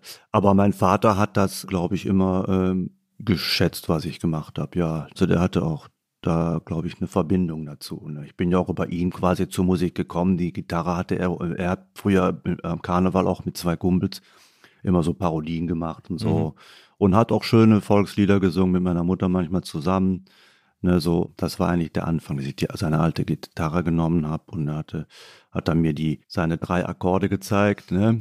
Wobei der G-Akkord war eigentlich nur die untere Seite. Ja, genau. da habe ich es auch gelernt bei Peter Burschs Gitarrenschule. Ja, ach, mein Vater hat das schon. Ich, und ich fand auch ganz toll, dass ich das noch, dass er das noch erlebt hat, Ja. dass ich mit meinen Sachen doch Zuspruch gefunden habe, ne? Ja, absolut. dass sie, weil du musst ja sehen, ich hatte ja, bis ich die Platte, die erste Platte bei Trikont äh, gemacht habe, da war ich ja schon 37, ne? Ja. Und da hatte ich ja noch absolut nichts auf die Beine gestellt. Ne? Das Mhm. war ja nur, die Kunst war ja völlig äh, den Bach runter sozusagen. Du Und- eigentlich auch so, äh, entschuldige, dass ich unterbreche, aber da du ja wirklich so lange an der Malerei festgehalten hast, als Haupteinkunftsquelle auch, und das so lange nicht funktioniert hat, hattest du dann auch so was Manisches ab so einem gewissen Punkt? Nee, manisch war das anfangs. In den 20er Jahren war das noch manisch. Also ich weiß noch, als unser erster Sohn auf die Welt kam, ich habe mit der, ich habe mit denen auf den Rücken gehängt und habe gemalt, weil ich musste jeden Tag ein Bild malen. Das Ja, musste verstehe. sein. Ja. Ja. Aber durch die Kinder bin ich da tatsächlich, ich meine, ich hasse das immer, wenn die Leute sagen, dass die Kinder ihr Leben verändert haben. So Quatsch. Ne? äh, so blöd muss man ja nicht sein. Aber ich habe das trotzdem dann, ich habe das damals wirklich jeden Tag machen müssen, ein Ja, Bild krass. malen. Ne? Das hat sich dann Gott sei Dank gelegt. Das war Ja. dann nicht mehr so verbissen, aber nö, nachher war das nicht mehr so manisch. Das war dann schon lockerer. Hast du euch mal überlegt, doch vielleicht mal so eine Mundartplatte zu machen? Ja, hätte ich gern gemacht, aber das ist jetzt auch schon wieder vorbei. Dass du es machen willst oder dass du es machen kannst? Nee, dass ich's, ja, ich weiß nicht, ob sich noch Leute dafür interessieren, weißt du. Das ist auf- dieses- auf Limbo gestanden, ja. oder? Ja, das, also ich habe Material, ich habe einen Kumpel von früher noch, der auch meine Lieder singt, der war letztens auch in der Kirche, hat er die gesungen. Ganz schön. Und äh, mit dem würde ich das vielleicht mal zusammen in Angriff nehmen, aber ich glaube, bevor er ist jetzt auch, glaube ich, noch kurz vor der vor der Rente. Wenn er in Rente ist, glaube ich, hat er genug Zeit. Dann kann, ja. ich, dann kann ich mal krallen. mal sehen, also ist nicht vom Tisch, aber ich weiß nicht, ob, ob dafür noch das Publikum äh, ist, ob es das gibt. Ne? Mal sehen. Aber ich hätte schon Lust dazu. Ja, ja wäre ja. wär interessant. Kannst du auch das, das Lied gegen den Safari Park vielleicht nochmal Ja, der äh, spielt, er hat das sogar noch gespielt jetzt vor, vor ein paar Wochen. Ja, ja. Das Lied gegen den Safari Park. Wie heißt das denn? Ach, noch die Tiet von den Birkebüschke. Also ach, noch einmal die Zeit vom Birkenwäldchen, ja, weil da ja, die Affen halt am schlimmsten gewütet hatten. Ah, sehr guter Take. Ist, ich verstehe, du, du legst das quasi auf diese Nostalgie-Schiene dann. Das ja, ist das ja, Wäldchen das war übel. Ja. ja, aber war ein, ist ein, trotzdem ist es ein schönes Lied. Es ist sehr, also sehr gefühlig und doch, ich höre das auch immer noch gern. Das ist ja eh interessant. Ich habe das zuletzt, äh, oder ich habe das jetzt auch in der Vorbereitung in einem, in einem Interview mit dir, das von zuletzt ist, äh, gelesen, weil diese Region, äh, aus der du, aus der du da kommst, das ist ja die, die jetzt auch sozusagen, also Hambacher Forst ist ja in der Nähe und so, was da eigentlich kategorisch abgegraben im wahrsten Sinne des Wortes wird und wo einfach irgendwie dann äh, nichts mehr, nichts mehr übrig bleibt. So, das ist doch da so die, die Landschaften zu sehen, die man als Kind irgendwie gekannt hat, wo jetzt einfach so ein riesen Loch klafft. Das, ist das war Wahnsinn. Ich bin irgendwann mal, war ich eine längere Zeit nicht in der Heimat gewesen. Ja und äh, fuhr dann von der Autobahn runter und stand irgendwie vorm Zaun. Dachte ich, hier ist doch mal äh, Inden, Inden oder so gewesen. Irgendwie. Ja. Also, so kamst du nicht mehr weiter, weißt du. War dann Baggerloch, ja. Ja, auch jetzt hier, was war der Lützerath oder was das Dorf, das sie da jetzt komplett hm. auch weggegraben naja, haben und so. Ich fand das, das immer schlimm. Ich habe auch mal ein Lied drüber geschrieben, aber ich habe das Lied leider, es war nicht kämpferisch, sondern eher resignativ. Ja. Die, die baggern die Heimat weg ich fand das immer jämmerlich, wie die Leute sich da ähm, haben wegkaufen lassen. Ne? Und ja. ich fand es am jämmerlichsten waren die Pfaffen da. Ne? Dass die, die hätten also am letzten, als letzte hätten ja. die in ihren Kirchen hocken müssen und, und da Widerstand leisten, die Säcke. Aber auch die Leute haben sich zu. Aber ich finde, ich meine, jetzt sind da Leute von außerhalb da, die sich äh, für, einsetzen äh, für die gute Sache. Aber die, es gibt ja einen, einen standhaften in Lützerath noch. Ne? Bauern so, ne? ne? Ja, ja. Aber äh, wie wenige Leute waren das denn, die sich da wirklich gewehrt haben? Also ich ja. glaube, mein Vater, der hätte sich eine Waffe besorgt. Also den hätten sie schon wegschießen müssen, glaube ich. Also mir hätten sie auch die Heimat nicht so schnell abgekauft. Also da bin ich mir sicher. Weil ich bin äh, nicht, äh, äh oder sagen wir mal, wenn man weggeht, so jung von zu Hause, äh, gilt man wahrscheinlich nicht als Heimat verbunden. Aber in der Hinsicht wäre also wäre ich es auf jeden Fall gewesen. Ja. Mich hätten sie da nicht so schnell weggekriegt, weil ich das immer eine Schweinerei fand. Ne? Den Leuten an, an der einfach das den Lebensraum wegzubaggern. Ja. ja. Also jetzt mal ganz, abge ganz abgesehen mal von der von der Energiepolitik. Mhm. Ja. ja. Alleine schon die Tatsache, dass sie da den Leuten einfach die Erde unterm Hintern wegbaggern, das ja. fand ich schon ein völliges Unding. Ne? Ja. und auch mit der, ich fand das auch jetzt mit der Kirche in Lützerath, die, ich habe das irgendwo gelesen, die, die wurde früher immer die Notre Dame von Lützerath genannt oder so, weil das mhm. so eine mhm. schöne alte zweitürmige Kirche war und so. Mhm. Und das, ich kapiere auch gar nicht, wie man sowas einfach wegbaggern kann. Ja, ist ganz, ganz traurig. Und den Scheiß haben die Grünen ja auch mitgemacht, also ja. auch als sie in, in NRW an der Macht waren. Ja. Das fand ich auch äh, sehr traurig. Ja, ja, ja finde ich auch. Ich finde auch, dass die Grünen fast immer, wenn sie dann äh, mitregieren, äh, relativ enttäuschen. Ähm, also auch in Hessen haben sie sich ja komplett den Schneid abkaufen lassen äh, von der CDU und so. Das ist, also dass sie überhaupt mit der CDU koalieren, ist auch schon, würde man sagen, das ist doch Feuer und Wasser, was soll das denn? Ja, das ist scheinbar dann, wenn Pöstchen im Spiel sind, dann werden die Leute so moderat. Ne? Naja. glaubst du, glaubst du, dass du äh, kämpferischer wirst, je älter du wirst? Auch es verändert sich, glaube ich, nicht. Ja. Es verändert sich nicht. Was ich schlimm finde, ist, dass man, also als ich jung war, äh, fand ich die Welt nicht so verkommen. Ne? Also je älter man wird, man, man man sieht ja, dass es immer noch, noch schlimmer ist, als man sowieso schon Vor allem, dachte. Dass es noch schlimmer geht. Das wundert einen, ja. ja. Es geht ja, immer noch schlimmer. Ja, ja. Und das ist dann manchmal schwer auszuhalten, dass du denkst, naja, also, puh, wie geht das denn jetzt weiter, ja. Und ich habe jetzt noch einen, so einen blöden Schlager geschrieben, ne? ihr seid ja so ein Klo, so für die junge Generation, ja. die haben echt die Arschkarte, ja, das ist wirklich schlimm. Und jetzt rennen die ganzen von der Lions dieser Welt alle rum und tun betroffen. Und ja, jetzt müssen wir das Klima retten. Die ganzen Idioten haben all die Jahrzehnte nichts gemacht. Ah, nix ja. haben die gemacht. Naja, absolut. Und jetzt, weil die jungen Leute mal auf die Straße gehen, Ja, oder wie jetzt haben sie wieder da, die Klimaaktivisten machen die Kunst kaputt und so. Weißt Naja. du, so eine Scheiße. Gott. Also, äh, pff, die machen doch gar nichts kaputt. Ne? Ja. Die haben Ja, erstens gar nichts kaputt gemacht und äh, da, da, darüber regen sie sich jetzt auf, dass vielleicht mal ein Rahmen von Van Gogh einen Kratzer abkriegt. Ja, da sieht man doch schon die, die Idiotie der Leute. Ja. Ja, dass Ja, das für die wichtiger ist als die Sache an und für sich. Ne? Ja, finde ich auch. Auch diese Klimaraff und so, wie sie da jetzt alle abgehen und so, Ja. das ist ja völlig, völlig absurd. Finde ich auch. Aber glaubst du, dass ein, äh, dass man mit Musik was ändern kann? Glaubst du, dass ein Song irgendwas ändern kann? Ja, klar. Also nicht jetzt weltpolitisch natürlich nicht. Aber äh, ich glaube, ein guter Song kann jedem Menschen einen Tag retten. Ja. Also schon mal, ja. Ich habe eigentlich immer irgendwelche Melodien im Kopf und das hat sich durch mein ganzes Leben so gezogen. Und äh, ich weiß, dass auch manche meiner Lieder für Leute wichtig sind und die durch den Tag begleiten und Hm. einfach was bedeuten. Ne? Wir haben dir übrigens auch extra äh, hier ein Foto von Leighton Hopkins äh, hingestellt heute Abend, äh, weil ich mal gelesen oder gehört habe, dass du im Interview dass du den super gerne früher gehört hast. Ja, die Blues-Leute, natürlich. Ne? Ich habe mal, mal einen, äh, einen kurzen Filmausschnitt von einem Bluesmann gesehen, der saß auf so einer Veranda. Ganz einfaches Bluesstück, das war so toll. Ne? Ich finde finde einfach, ich bin einfach Fan von Stimme und Gitarre. Ja, Ganz einfach, bom, fertig. Aber was ist denn, ich, also Blues ist zum Beispiel, muss ich ehrlicherweise sagen, eine der Musikrichtungen, mit die ich noch am wenigsten zu fassen kriege.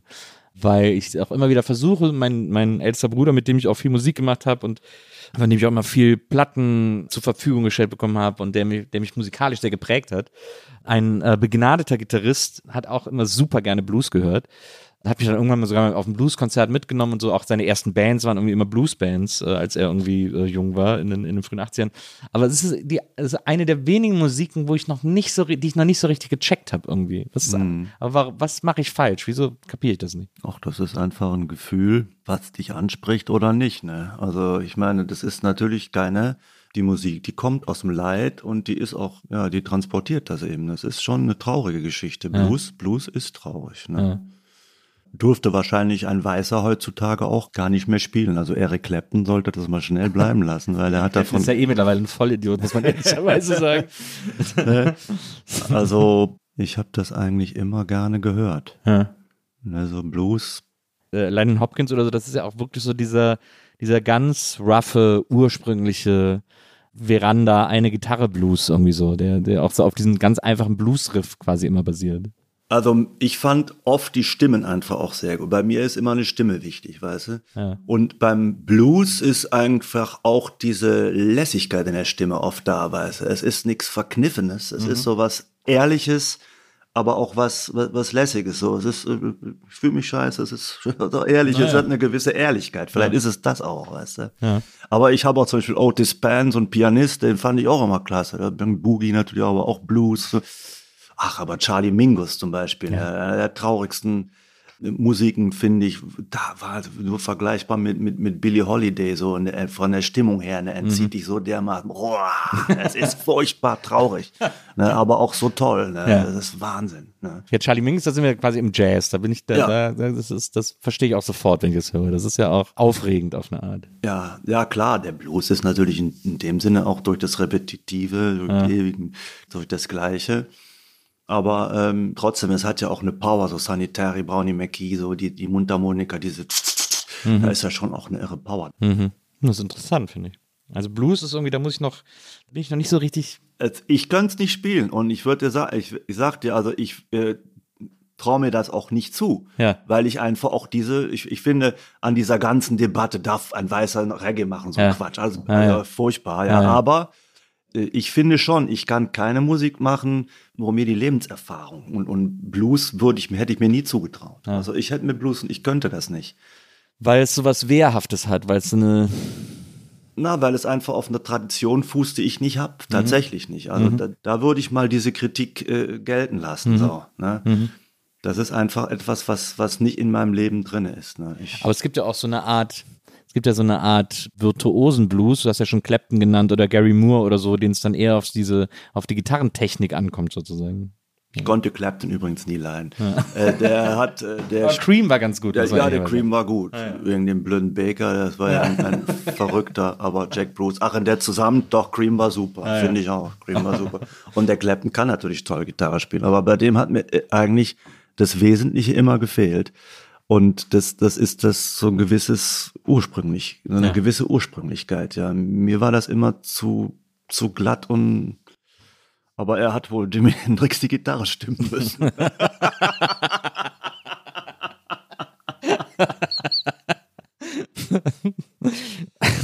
Ja, Hendrix ist sowas, was ich auch sofort kapiere. Das finde ich, finde ich, äh, höre ich heute noch voller Erstaunen. Und am liebsten gucke ich eigentlich so Videos dazu von irgendwelchen Live-Auftritten, Ja. wo man sich wundert, wie man so lässig sowas spielen kann. Das ist, finde ich immer noch. Unfassbar, ne? Ja. Ja, finde ich also, finde ich schon ist der größte Ja. Popkünstler, finde ich. Ja. Jimi Hendrix ist einfach, gerade was du sagst, die lässig, diese Coolness, das ist einfach nicht zu fassen. Ja, ja absolut. absolut, bin. Ja, das ist einfach nicht zu fassen, absolut. Kann man nicht anders sagen. Was ich schön fand, war, äh, es gab ein, ein kurzes Momentum, das hat, glaube ich, so an die Lassie Singers angeschlossen, äh, an die Lassie Singers Zeit, als du dann angefangen hast, Solo-Musik zu machen, dass, äh, was ja eben schon erwähnt, es gab immer diese, deswegen waren die Lassie Singers ja auch für die ganze Welt unverständlich, aber zum Glück wahrscheinlich, äh, sofort beim Major gesigned, nämlich bei der Sony, weil es eben so eine, so eine Connection zur Sony gab. Und dann hat, ich weiß nicht, ob es Almut oder Christiane war, irgendwie dein Tape dann auch mal äh, bei der Sony abgegeben.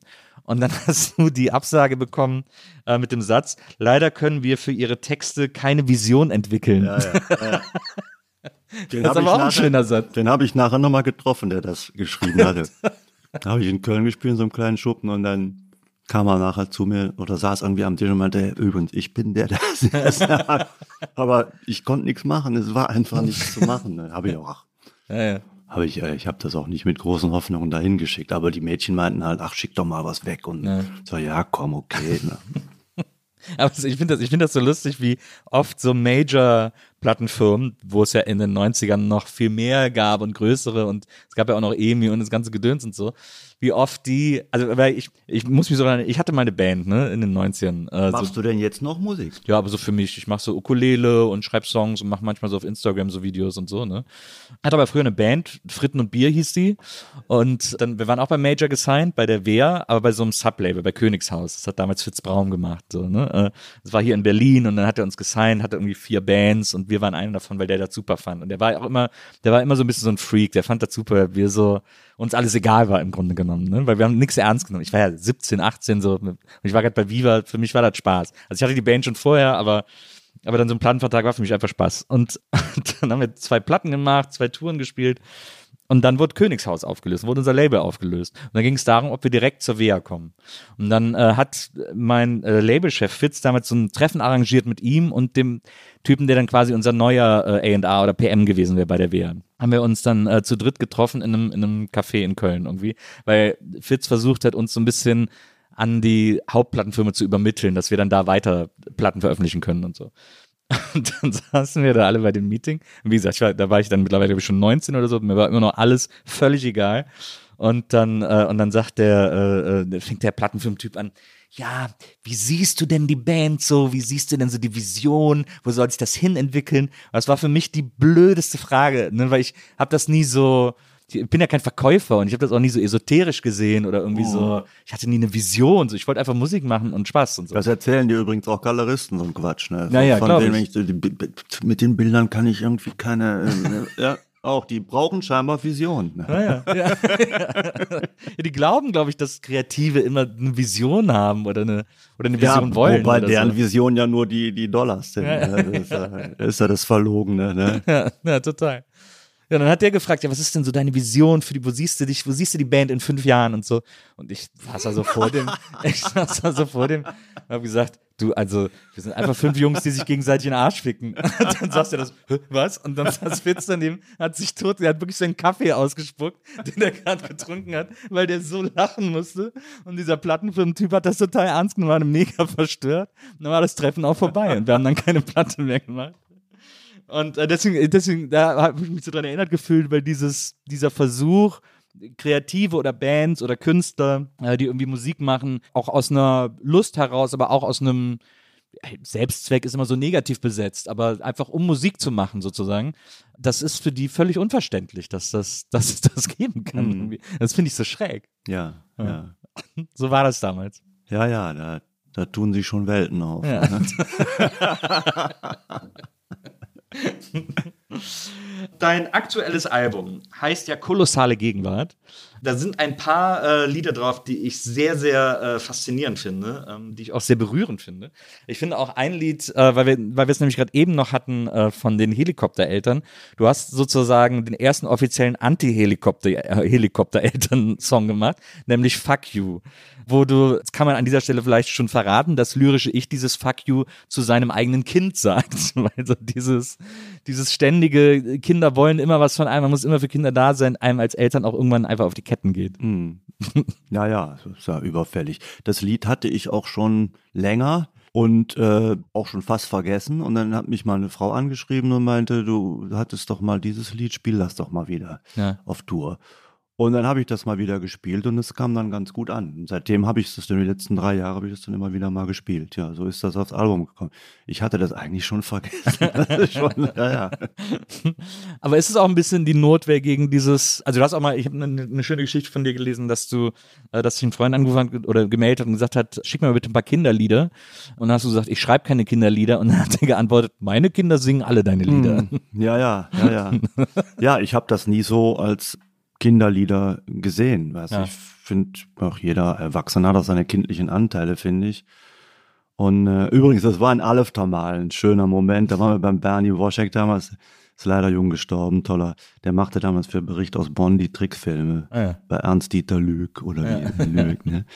Und die lebten da in Alfter auf so einem alten Bauernhof und dann äh, war da mal eine Party und dann habe ich da ein paar Lieder gesungen und irgendwann riefen dann meine Jungs, Fanny, sing mal den eiskalten Mörder. Gucken, dieser geiskalter Mörder. ja, ach, das sind einfach klar, aber ich finde es auch manchmal doof, dass Leute, also manchmal finde ich es doof, wenn, wenn Leute kleine Kinder mit auf Konzerte bringen. Man sieht da schon, die hängen schon in den Seilen ja ganz früh und dann quälen die sich da über die Runden und so. Und manche äh, meiner Lieder sind ja auch nicht für Kinder gemacht. Ne? Also da müssen sie dann mal ein bisschen sortieren, klar. Ne? Aber ist es, ich meine, es ist ja mittlerweile auch super angesagt, ich weiß nicht, obwohl es- ich habe das Gefühl, es ist auch langsam wieder äh, am Abebben, aber es gab jetzt so eine größere Phase, in der ganz viele Indie-Bands und Künstler alle so Kinderplatten gemacht haben und Kinderlieder gemacht und Kinderkonzerte gespielt haben und so. Ist das etwas, was du, wo du auch mal, wo du auch drüber nachgedacht hast oder wo du auch gerne mitgemacht hättest oder ist das jetzt, ist das Lied jetzt quasi so eine Absage daran? Ja, definitiv. Also ich habe nie was mit Kinderliedern am Hut gehabt, echt nicht. Ne, Ich habe auch schon mal Anfrage von einem relativ berühmten, wie hießen die? Von, von einem so Kinderbuchverlag. Ja. Ah, nee, kann ich nicht. Kann ich kann nichts für Kinder schreiben. Überhaupt nicht. Ich habe so meine kindliche Ader, ja, die in meine Lieder natürlich auch einfließt. Und, aber ich könnte nie für, für Kinder. Ich habe meinen Jungs öfter so Fantasiegeschichten erzählt, vom Furzknochen und so Sachen.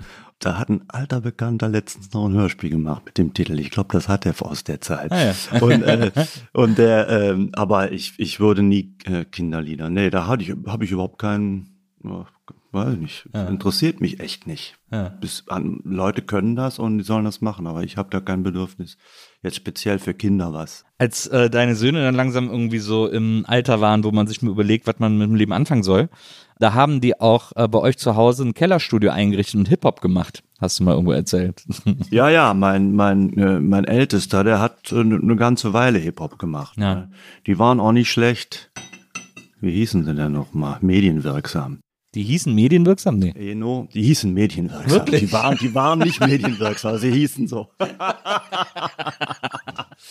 und ich fand sie auch nicht schlecht. Max und, und Jan und Eno waren eigentlich gut. Sie hatten nur kein gutes Händchen mit äh, so ja mit mit, mit Auftrittsorganisation, äh, Organisation, Vermarktung etc. Ne, und dann waren sie, man wähnt sie in guten Händen. Sie kennen da einen, der hat ein Studio, da verbrachten sie dann relativ lange. ne? Natürlich, mehr gekifft als sonst was. Ja, das ist. medienwirksam ist ein geiler Bandname. Aber er, äh, also Max macht jetzt, ich meine, jetzt ist mittlerweile, äh, Max ist Lehrer geworden. Auch eigentlich toll. Ja. Und äh, der, nö, der macht, ich glaube, er hat mir, als wir gestern, vorgestern telefoniert haben, meinte er, er hätte mal wieder was aufgenommen. Er hatte auch mit seiner Tochter ein schönes Corona-Stück aufgenommen. Der macht immer noch ganz, ganz schöne Sachen. Aber es hat eben so jetzt mit, so äh, nicht als Beruf funktioniert. Der hatte auch die Schule abgebrochen aus Tradition, Familientradition natürlich. Und dann haben wir gesagt, komm, dann probier's mal mit Musik. Ja. Aber wie gesagt, es ist mehr so in Drogenkonsum ausgeartet und dann hatten wir dann nachher doch äh, Glück, dass er noch auf den, auf den Pfad der Vernunft zurückgekehrt ist. Warst du denn äh, irgendeinem deiner Kinder ein äh, Vorbild, den kreativen Weg einzuschlagen? Nee, kein. Nee. Ich hab's Man wird ja immer das Gegenteil seiner Eltern. Ja, man ja ich habe es aber auch nicht forciert. Ich habe auch nicht, ich, vielleicht hätte ich mich da nicht zu sehr zurück. Ich habe mich immer sehr zurückgehalten in der Hinsicht, weil ich immer gedacht, jetzt bloß nicht sehen, dass Kinder sollten den Eltern finde ich Na nicht ja. unbedingt nacheifern. Na. Puh, Ich weiß nicht, mal, vielleicht hätte ich da schon ein bisschen mehr mal anschubsen müssen, aber es sind eigentlich äh, zufriedene Kinder geworden und es ist, glaube ich, okay. Glaub ich auch. und, ich, ja und ich finde, wenn, wenn, wenn sich etwas Bahn brechen will, dann tut's das auch. Weißt Mhm. du, wenn jetzt einer partout was hätte machen wollen, dann hätte er das schon, hätte er Mhm. das schon durchgesetzt. Ne? Mhm. Ja, hoffen wir's. Nicht, dass irgendwann die Vorwürfe kommen, ne? wenn ich schon kein, alt, alt und gebrechlich bin und dann damals. ja. Wie gern hätte ich Klavier gelernt, Alter. Du wolltest immer, hast mir immer deine Gitarre gegeben. Wie ist das denn? Äh, du bist ja tatsächlich auch, äh, das habe ich am Anfang auch gesagt, du bist ja auch, äh, da haben wir jetzt doch auch noch gar nicht geredet, du bist ja auch als Schriftsteller aktiv. Äh, schreibst so eher Ja. absurde Kurzgeschichten. Schriftsteller ist ein großes Wort. Ne? Ich sehe mich auch nicht als Schrift. Also Als ist Autor, aber, also, als Autor, ich, ja. aber ich habe immer gerne so kurze Geschichten geschrieben. Ne? Ja. Das hatte allerdings auch mit der äh, Malerkarriere zu tun, weil eben äh, als abzusehen war, dass es nichts auf absehbare Zeit damit nichts wird. Dann habe ich halt schon gedacht, na gut, dann schreibe ich mal ein paar Geschichten und dann äh, und so ging das eigentlich auch mit den Songs los. Ne? Ich habe dann eigentlich mit den mit den Lesungen angefangen. Ne? Ah ja. Damit ging das dann eigentlich los, kam dann auch immer super an. Und mit der Zeit habe ich dann so zur, als Zugabe dann immer mal ein Lied gesungen. Ja.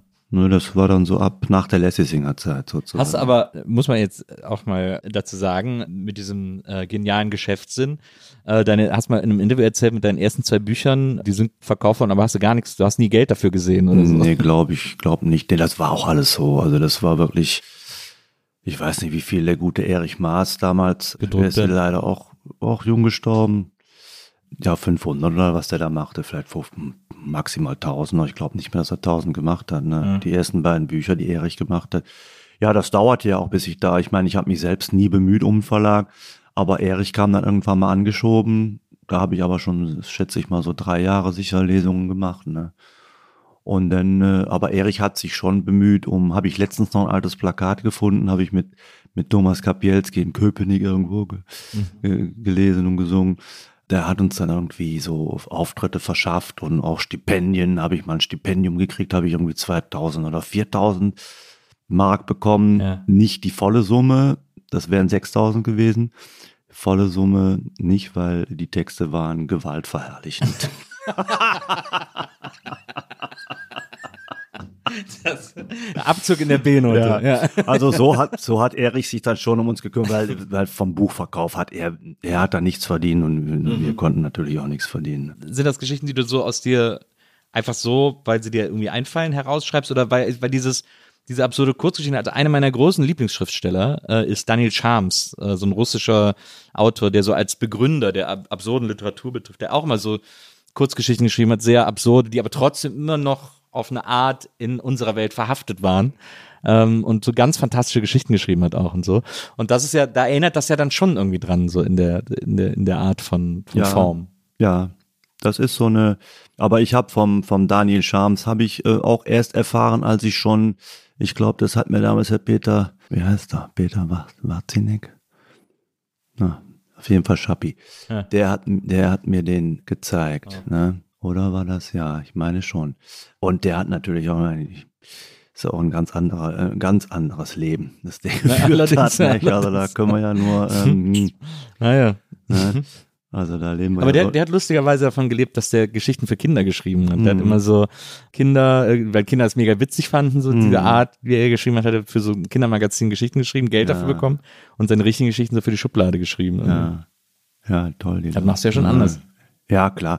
Ja, ich habe dann äh, einfach diese kurzen Geschichten geschrieben, auch schon aufs, äh, aufs äh, Lesen hin. Also das Mhm. waren schon äh, jetzt eigentlich keine Geschichten zum still vor sich hin lesen, Na, sondern so raus Lesebühnen da, raus damit. ne? mäßig. Ja, das war aber noch vor der Lese. Nachher wurde es dann ein paar Jahre später kam das ja richtig, hat das ja dann geboomt. Ne? Mhm. Aber ich habe mich einfach so auf die auf den Tresen gestellt oder so in der Kneipe oder äh, bei äh, äh, Ausstellungseröffnungen und sowas und äh, das war zum Teil sehr schön, waren sehr schöne, Ja.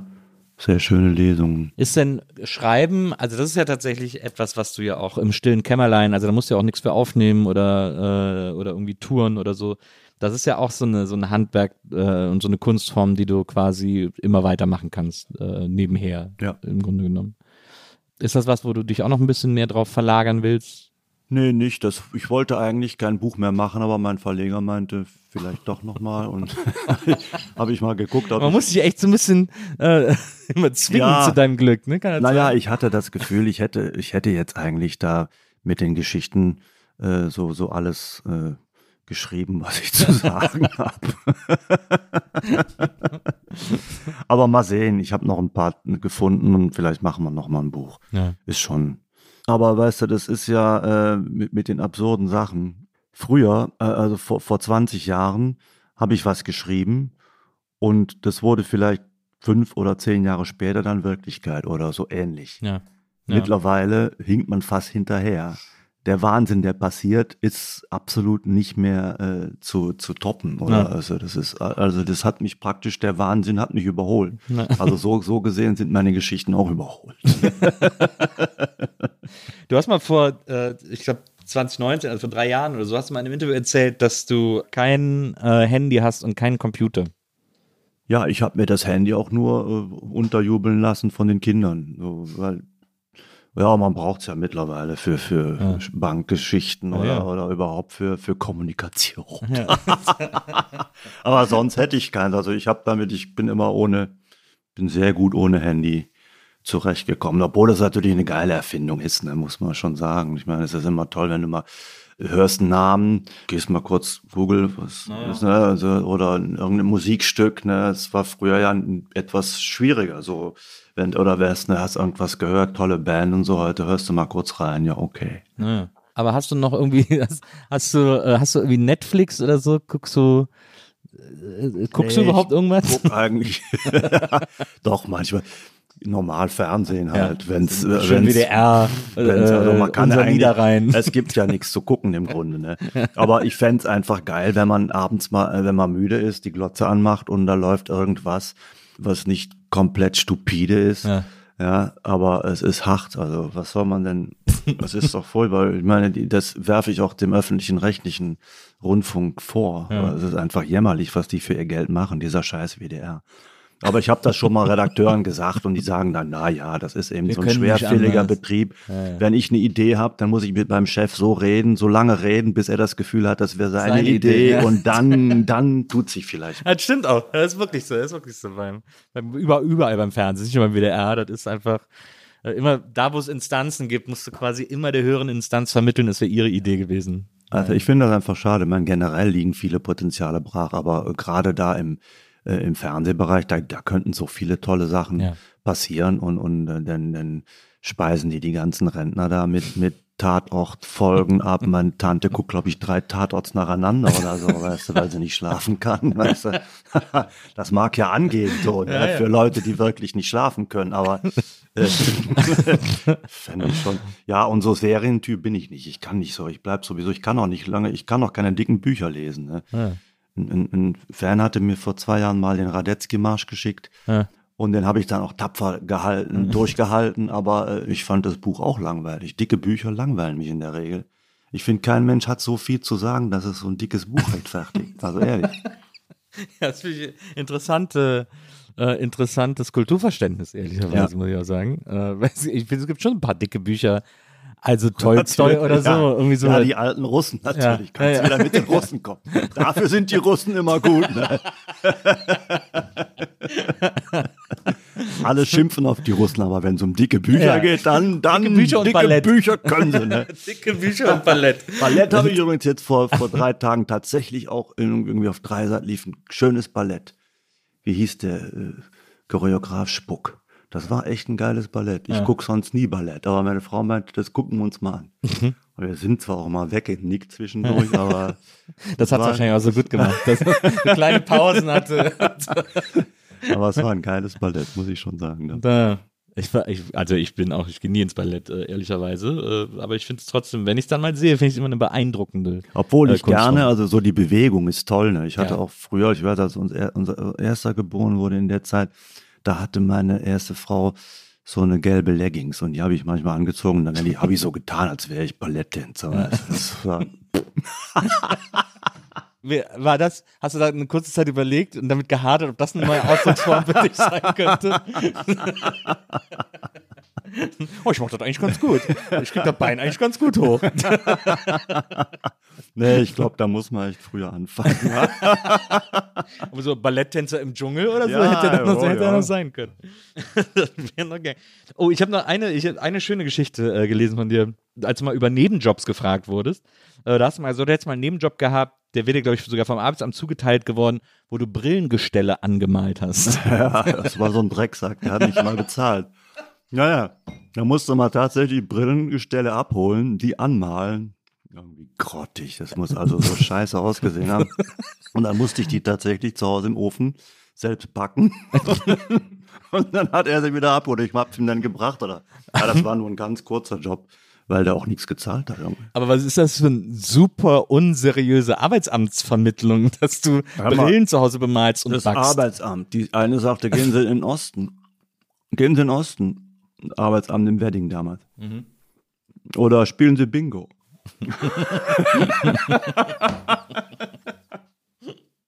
Ich war mal bei einem Bingo-Abend in einer Kneipe an der Hasenheide, in, äh, gegenüber vom Huxley. Es war so eine Kneipe. Da war ich irgendwann bei einem Bingo-Abend. Die gibt's auch gar nicht mehr, die Kneipe. War so eine Altberliner Kneipe. Da war dann im Hinterzimmer Bingo.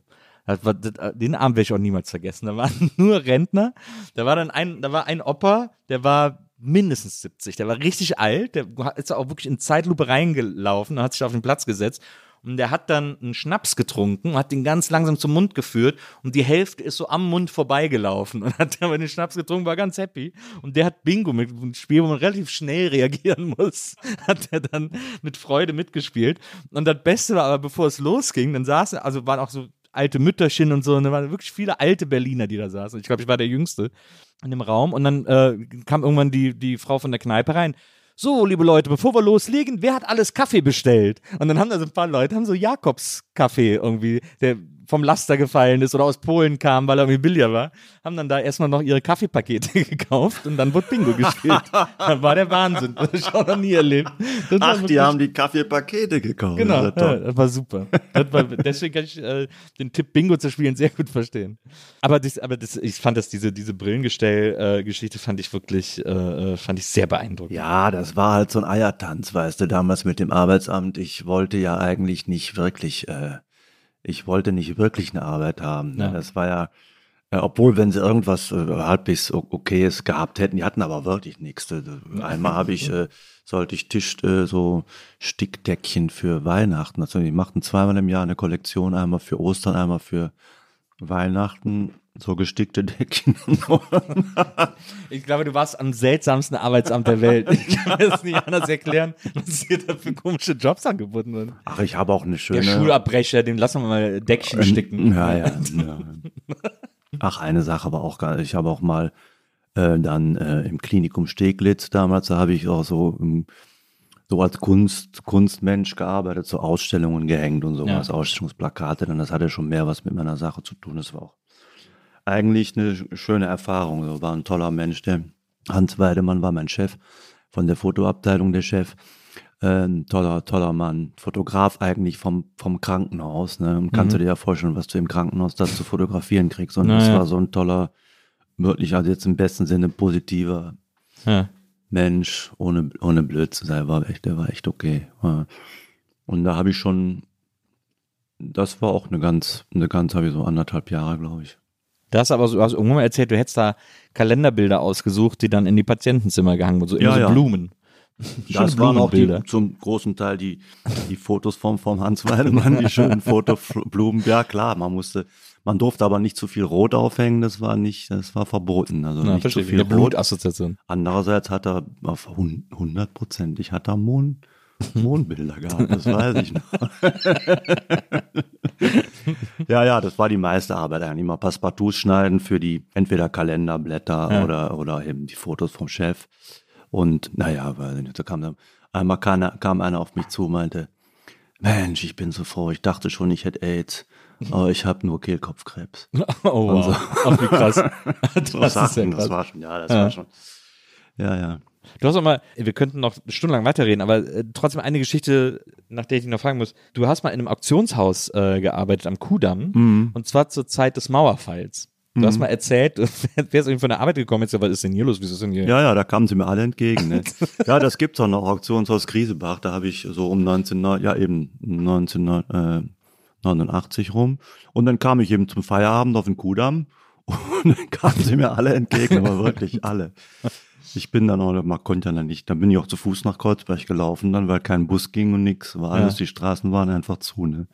Das war schon, ja, das war auch eine Schau. Aber da war, doch, da war doch sicher Jeck hier zum, weil da warst du sogar zehn Jahre in Berlin ungefähr, zehn, Mhm. zehn elf Jahre in Berlin. Hast dich quasi so an dieses, man hat sich ja dann wahrscheinlich an dieses Inselleben irgendwie sehr gewöhnt in West-Berlin. War ja schon ein bisschen weird irgendwie auf eine Art. Und dann ist da, oder wie die Lessings gesungen haben, und mein Ex aus dem Osten will bei mir rein.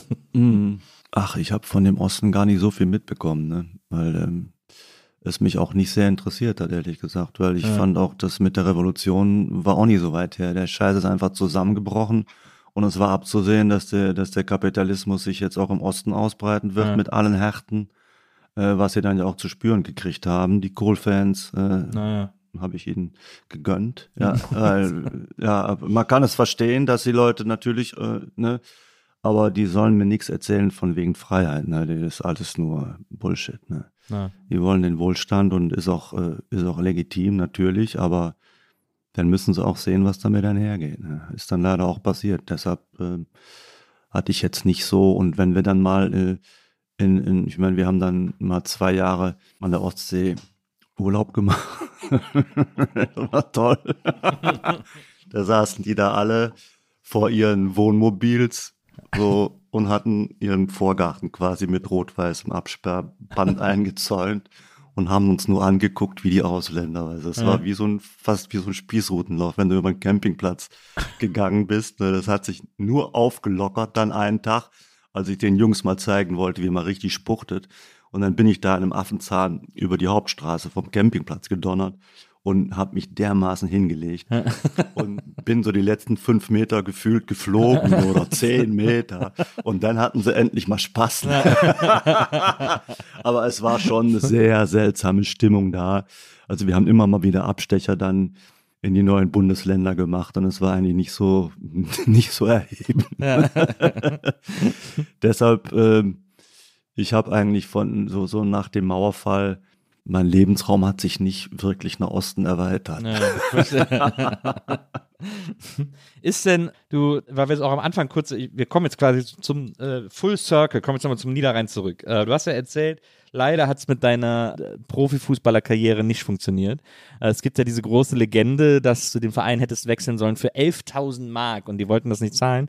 Irgendwo im Interview hast du erzählt, es ging darum, dass der Verein, zu dem du wolltest, wollte nur 3.000 Gulden für dich zahlen. Genau, ja, ja. Sittard wollte nur 2000 Gulden, zahlen, äh, 3000. Das Ja. haben die einfach standardmäßig gezahlt für junge Leute, junge Spieler. Ja. Also die haben auch für holländische Jugendnationalspieler, da haben die auch einen oder zwei gehabt, äh, haben die auch nicht mehr bezahlt. Das war einfach Standard, die zahlten 3000 Gulden fertig. Und mein Dorfclub dachte halt da mal Reibach zu machen und Aber 11.000 Mark, ich meine, das, wie gut warst du als Fußballer?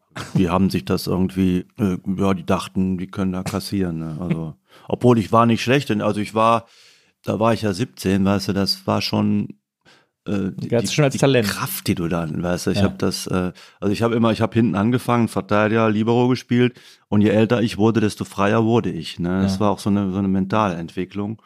Und, und mit 16, 17 habe ich dann eben gespürt, was ich so für körperliche möglich Ich war ganz gut im Antritt dran und ich hatte auch ein gutes Spielverständnis und so. Es hätte was werden können, aber komm, das ist so ein, so ein Geschäft, weißt du. Ich habe dann schon gemerkt, ich habe ja dann eine Weile mit der zweiten Mannschaft von, von dem Profiklub dann trainiert. Ja. Und da ging es schon zur Sache, ne? weil die mussten halt bis 23 mussten die in die erste Mannschaft kommen oder sie wurden halt wieder abgeschoben Klar. zum Amateurclub Na, und so. Und das war schon ziemlich, oder ich weiß, da spielte Arno Ernst, noch ein alter Spieler von, äh, von Mönchengladbach. Das war so ein stämmiger Libero, spielt toller, er hatte so riesen Ober Oberschenkel wie Gerd Müller. Der hat mir mal, der trat mir fast den Kopf ab beim Training. Also das waren schon, aber weiß ich nicht. Ich glaube nicht, dass ich es gepackt hätte, weil körperlich bin ich nicht so stabil und nicht so robust, weißt du, Ja. wie das nötig ist, glaube ich. Ja, ist ja auch, ich meine, das kannst du bei 12, 15 Jahre kannst du als Profi spielen und dann, also vor allem damals, da sind ja noch so völlig skrupellos hochgespritzt worden in den 80ern, bis sie einfach auseinandergefallen sind. Ja. Irgendwie so. Ja. Das ist ja total krass, wie die heute, die ganzen Profispiele aus den 80ern sind ja Ach. heute alle Wracks. Das ja- gelesen, der, der äh, Karl-Heinz Förster, der hat zwei steife äh, Fußgelenke und alle genau. so furchtbar. Ne? Naja, genau. Du hast ja übrigens das berühmte Bayern, äh, den berühmten Bayern-Song geschrieben, den auch die Hosen ja äh, populär gemacht haben. Das Einzige, was ich herausgefunden habe, ist, was ist deine Mannschaft? Köln. FC. FC Köln, natürlich, der ist ja- Kindheitsschaden. Wenn du, Der hätte, auch, 58, hätte auch Gladbach sein können. wenn du 58 geboren bist, Ja. dann kriegst du natürlich die ersten sechs Jahre die, die absolut glorreiche Zeit von FC Köln mit. Ne? Ne? Ja, ist ja schön. Ich meine, der FC hatte immer glorreiche Zeiten. Ja, ja. ja, natürlich. Toni Schumacher, Pierre Barski, äh, durch Lukas Podolski, immer eine aber absolute Superstar. etwas länger her. Ja, Podolski hat jetzt noch ein schönes Tor geschossen. Da habe ich gesehen, da in, in Polen, ne? in, in Ja, Polen, wo der ja. von hinten, boah, mega toll. Ach nee, ja, weiß ich auch nicht. Der, äh, die Gladbacher waren ja eigentlich näher dran und Ja. haben natürlich auch den begeisternden Fußball gespielt Ja. In der Zeit. Manch ich weiß noch genau, wie ich vom Training kam und dann äh, hieß es, wow, Gladbach hat Inter 7-1 geschlagen. Was? äh, ist fast die Bilder gesehen. Ja, da geht der eine da zu Boden von der Bierbüchse, der stellt sich auch an und so. Und äh, naja, nee, aber trotzdem war Köln immer mein Verein. Ich weiß auch nicht, ich weiß es nicht warum. Ja. Also es war ein, vielleicht wegen der schicken Trikots von 66, die Diagonale oder was, weiß ich nicht. Du, ich, bei mir rennst du offene Türen ein. Ich bin auch FC-Fan.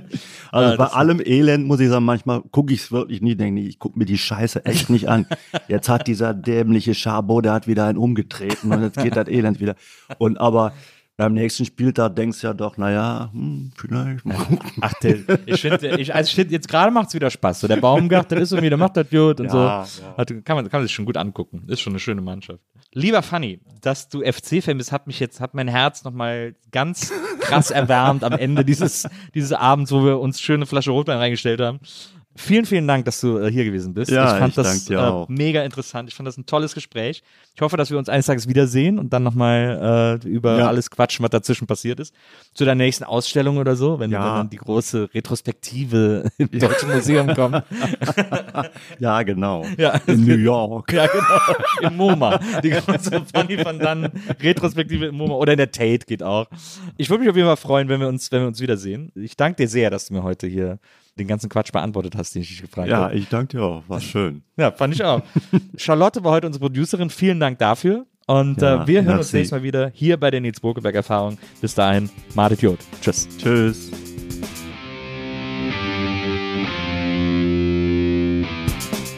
Die Nils Bokeberg Erfahrung.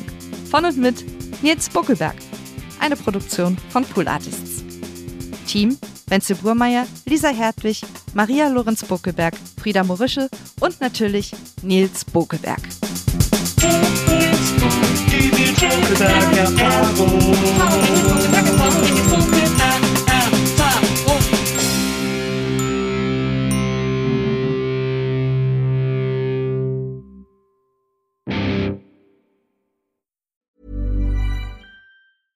Hey, it's Paige DeSorbo from Giggly Squad. High quality fashion without the price tag. Say hello to Quince.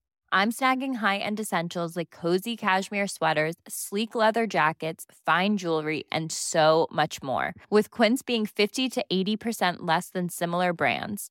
And they partner with factories that prioritize safe, ethical, and responsible manufacturing. I love that. Luxury quality within reach. Go to quince.com slash style to get free shipping and 365 day returns on your next order. Quince.com slash style.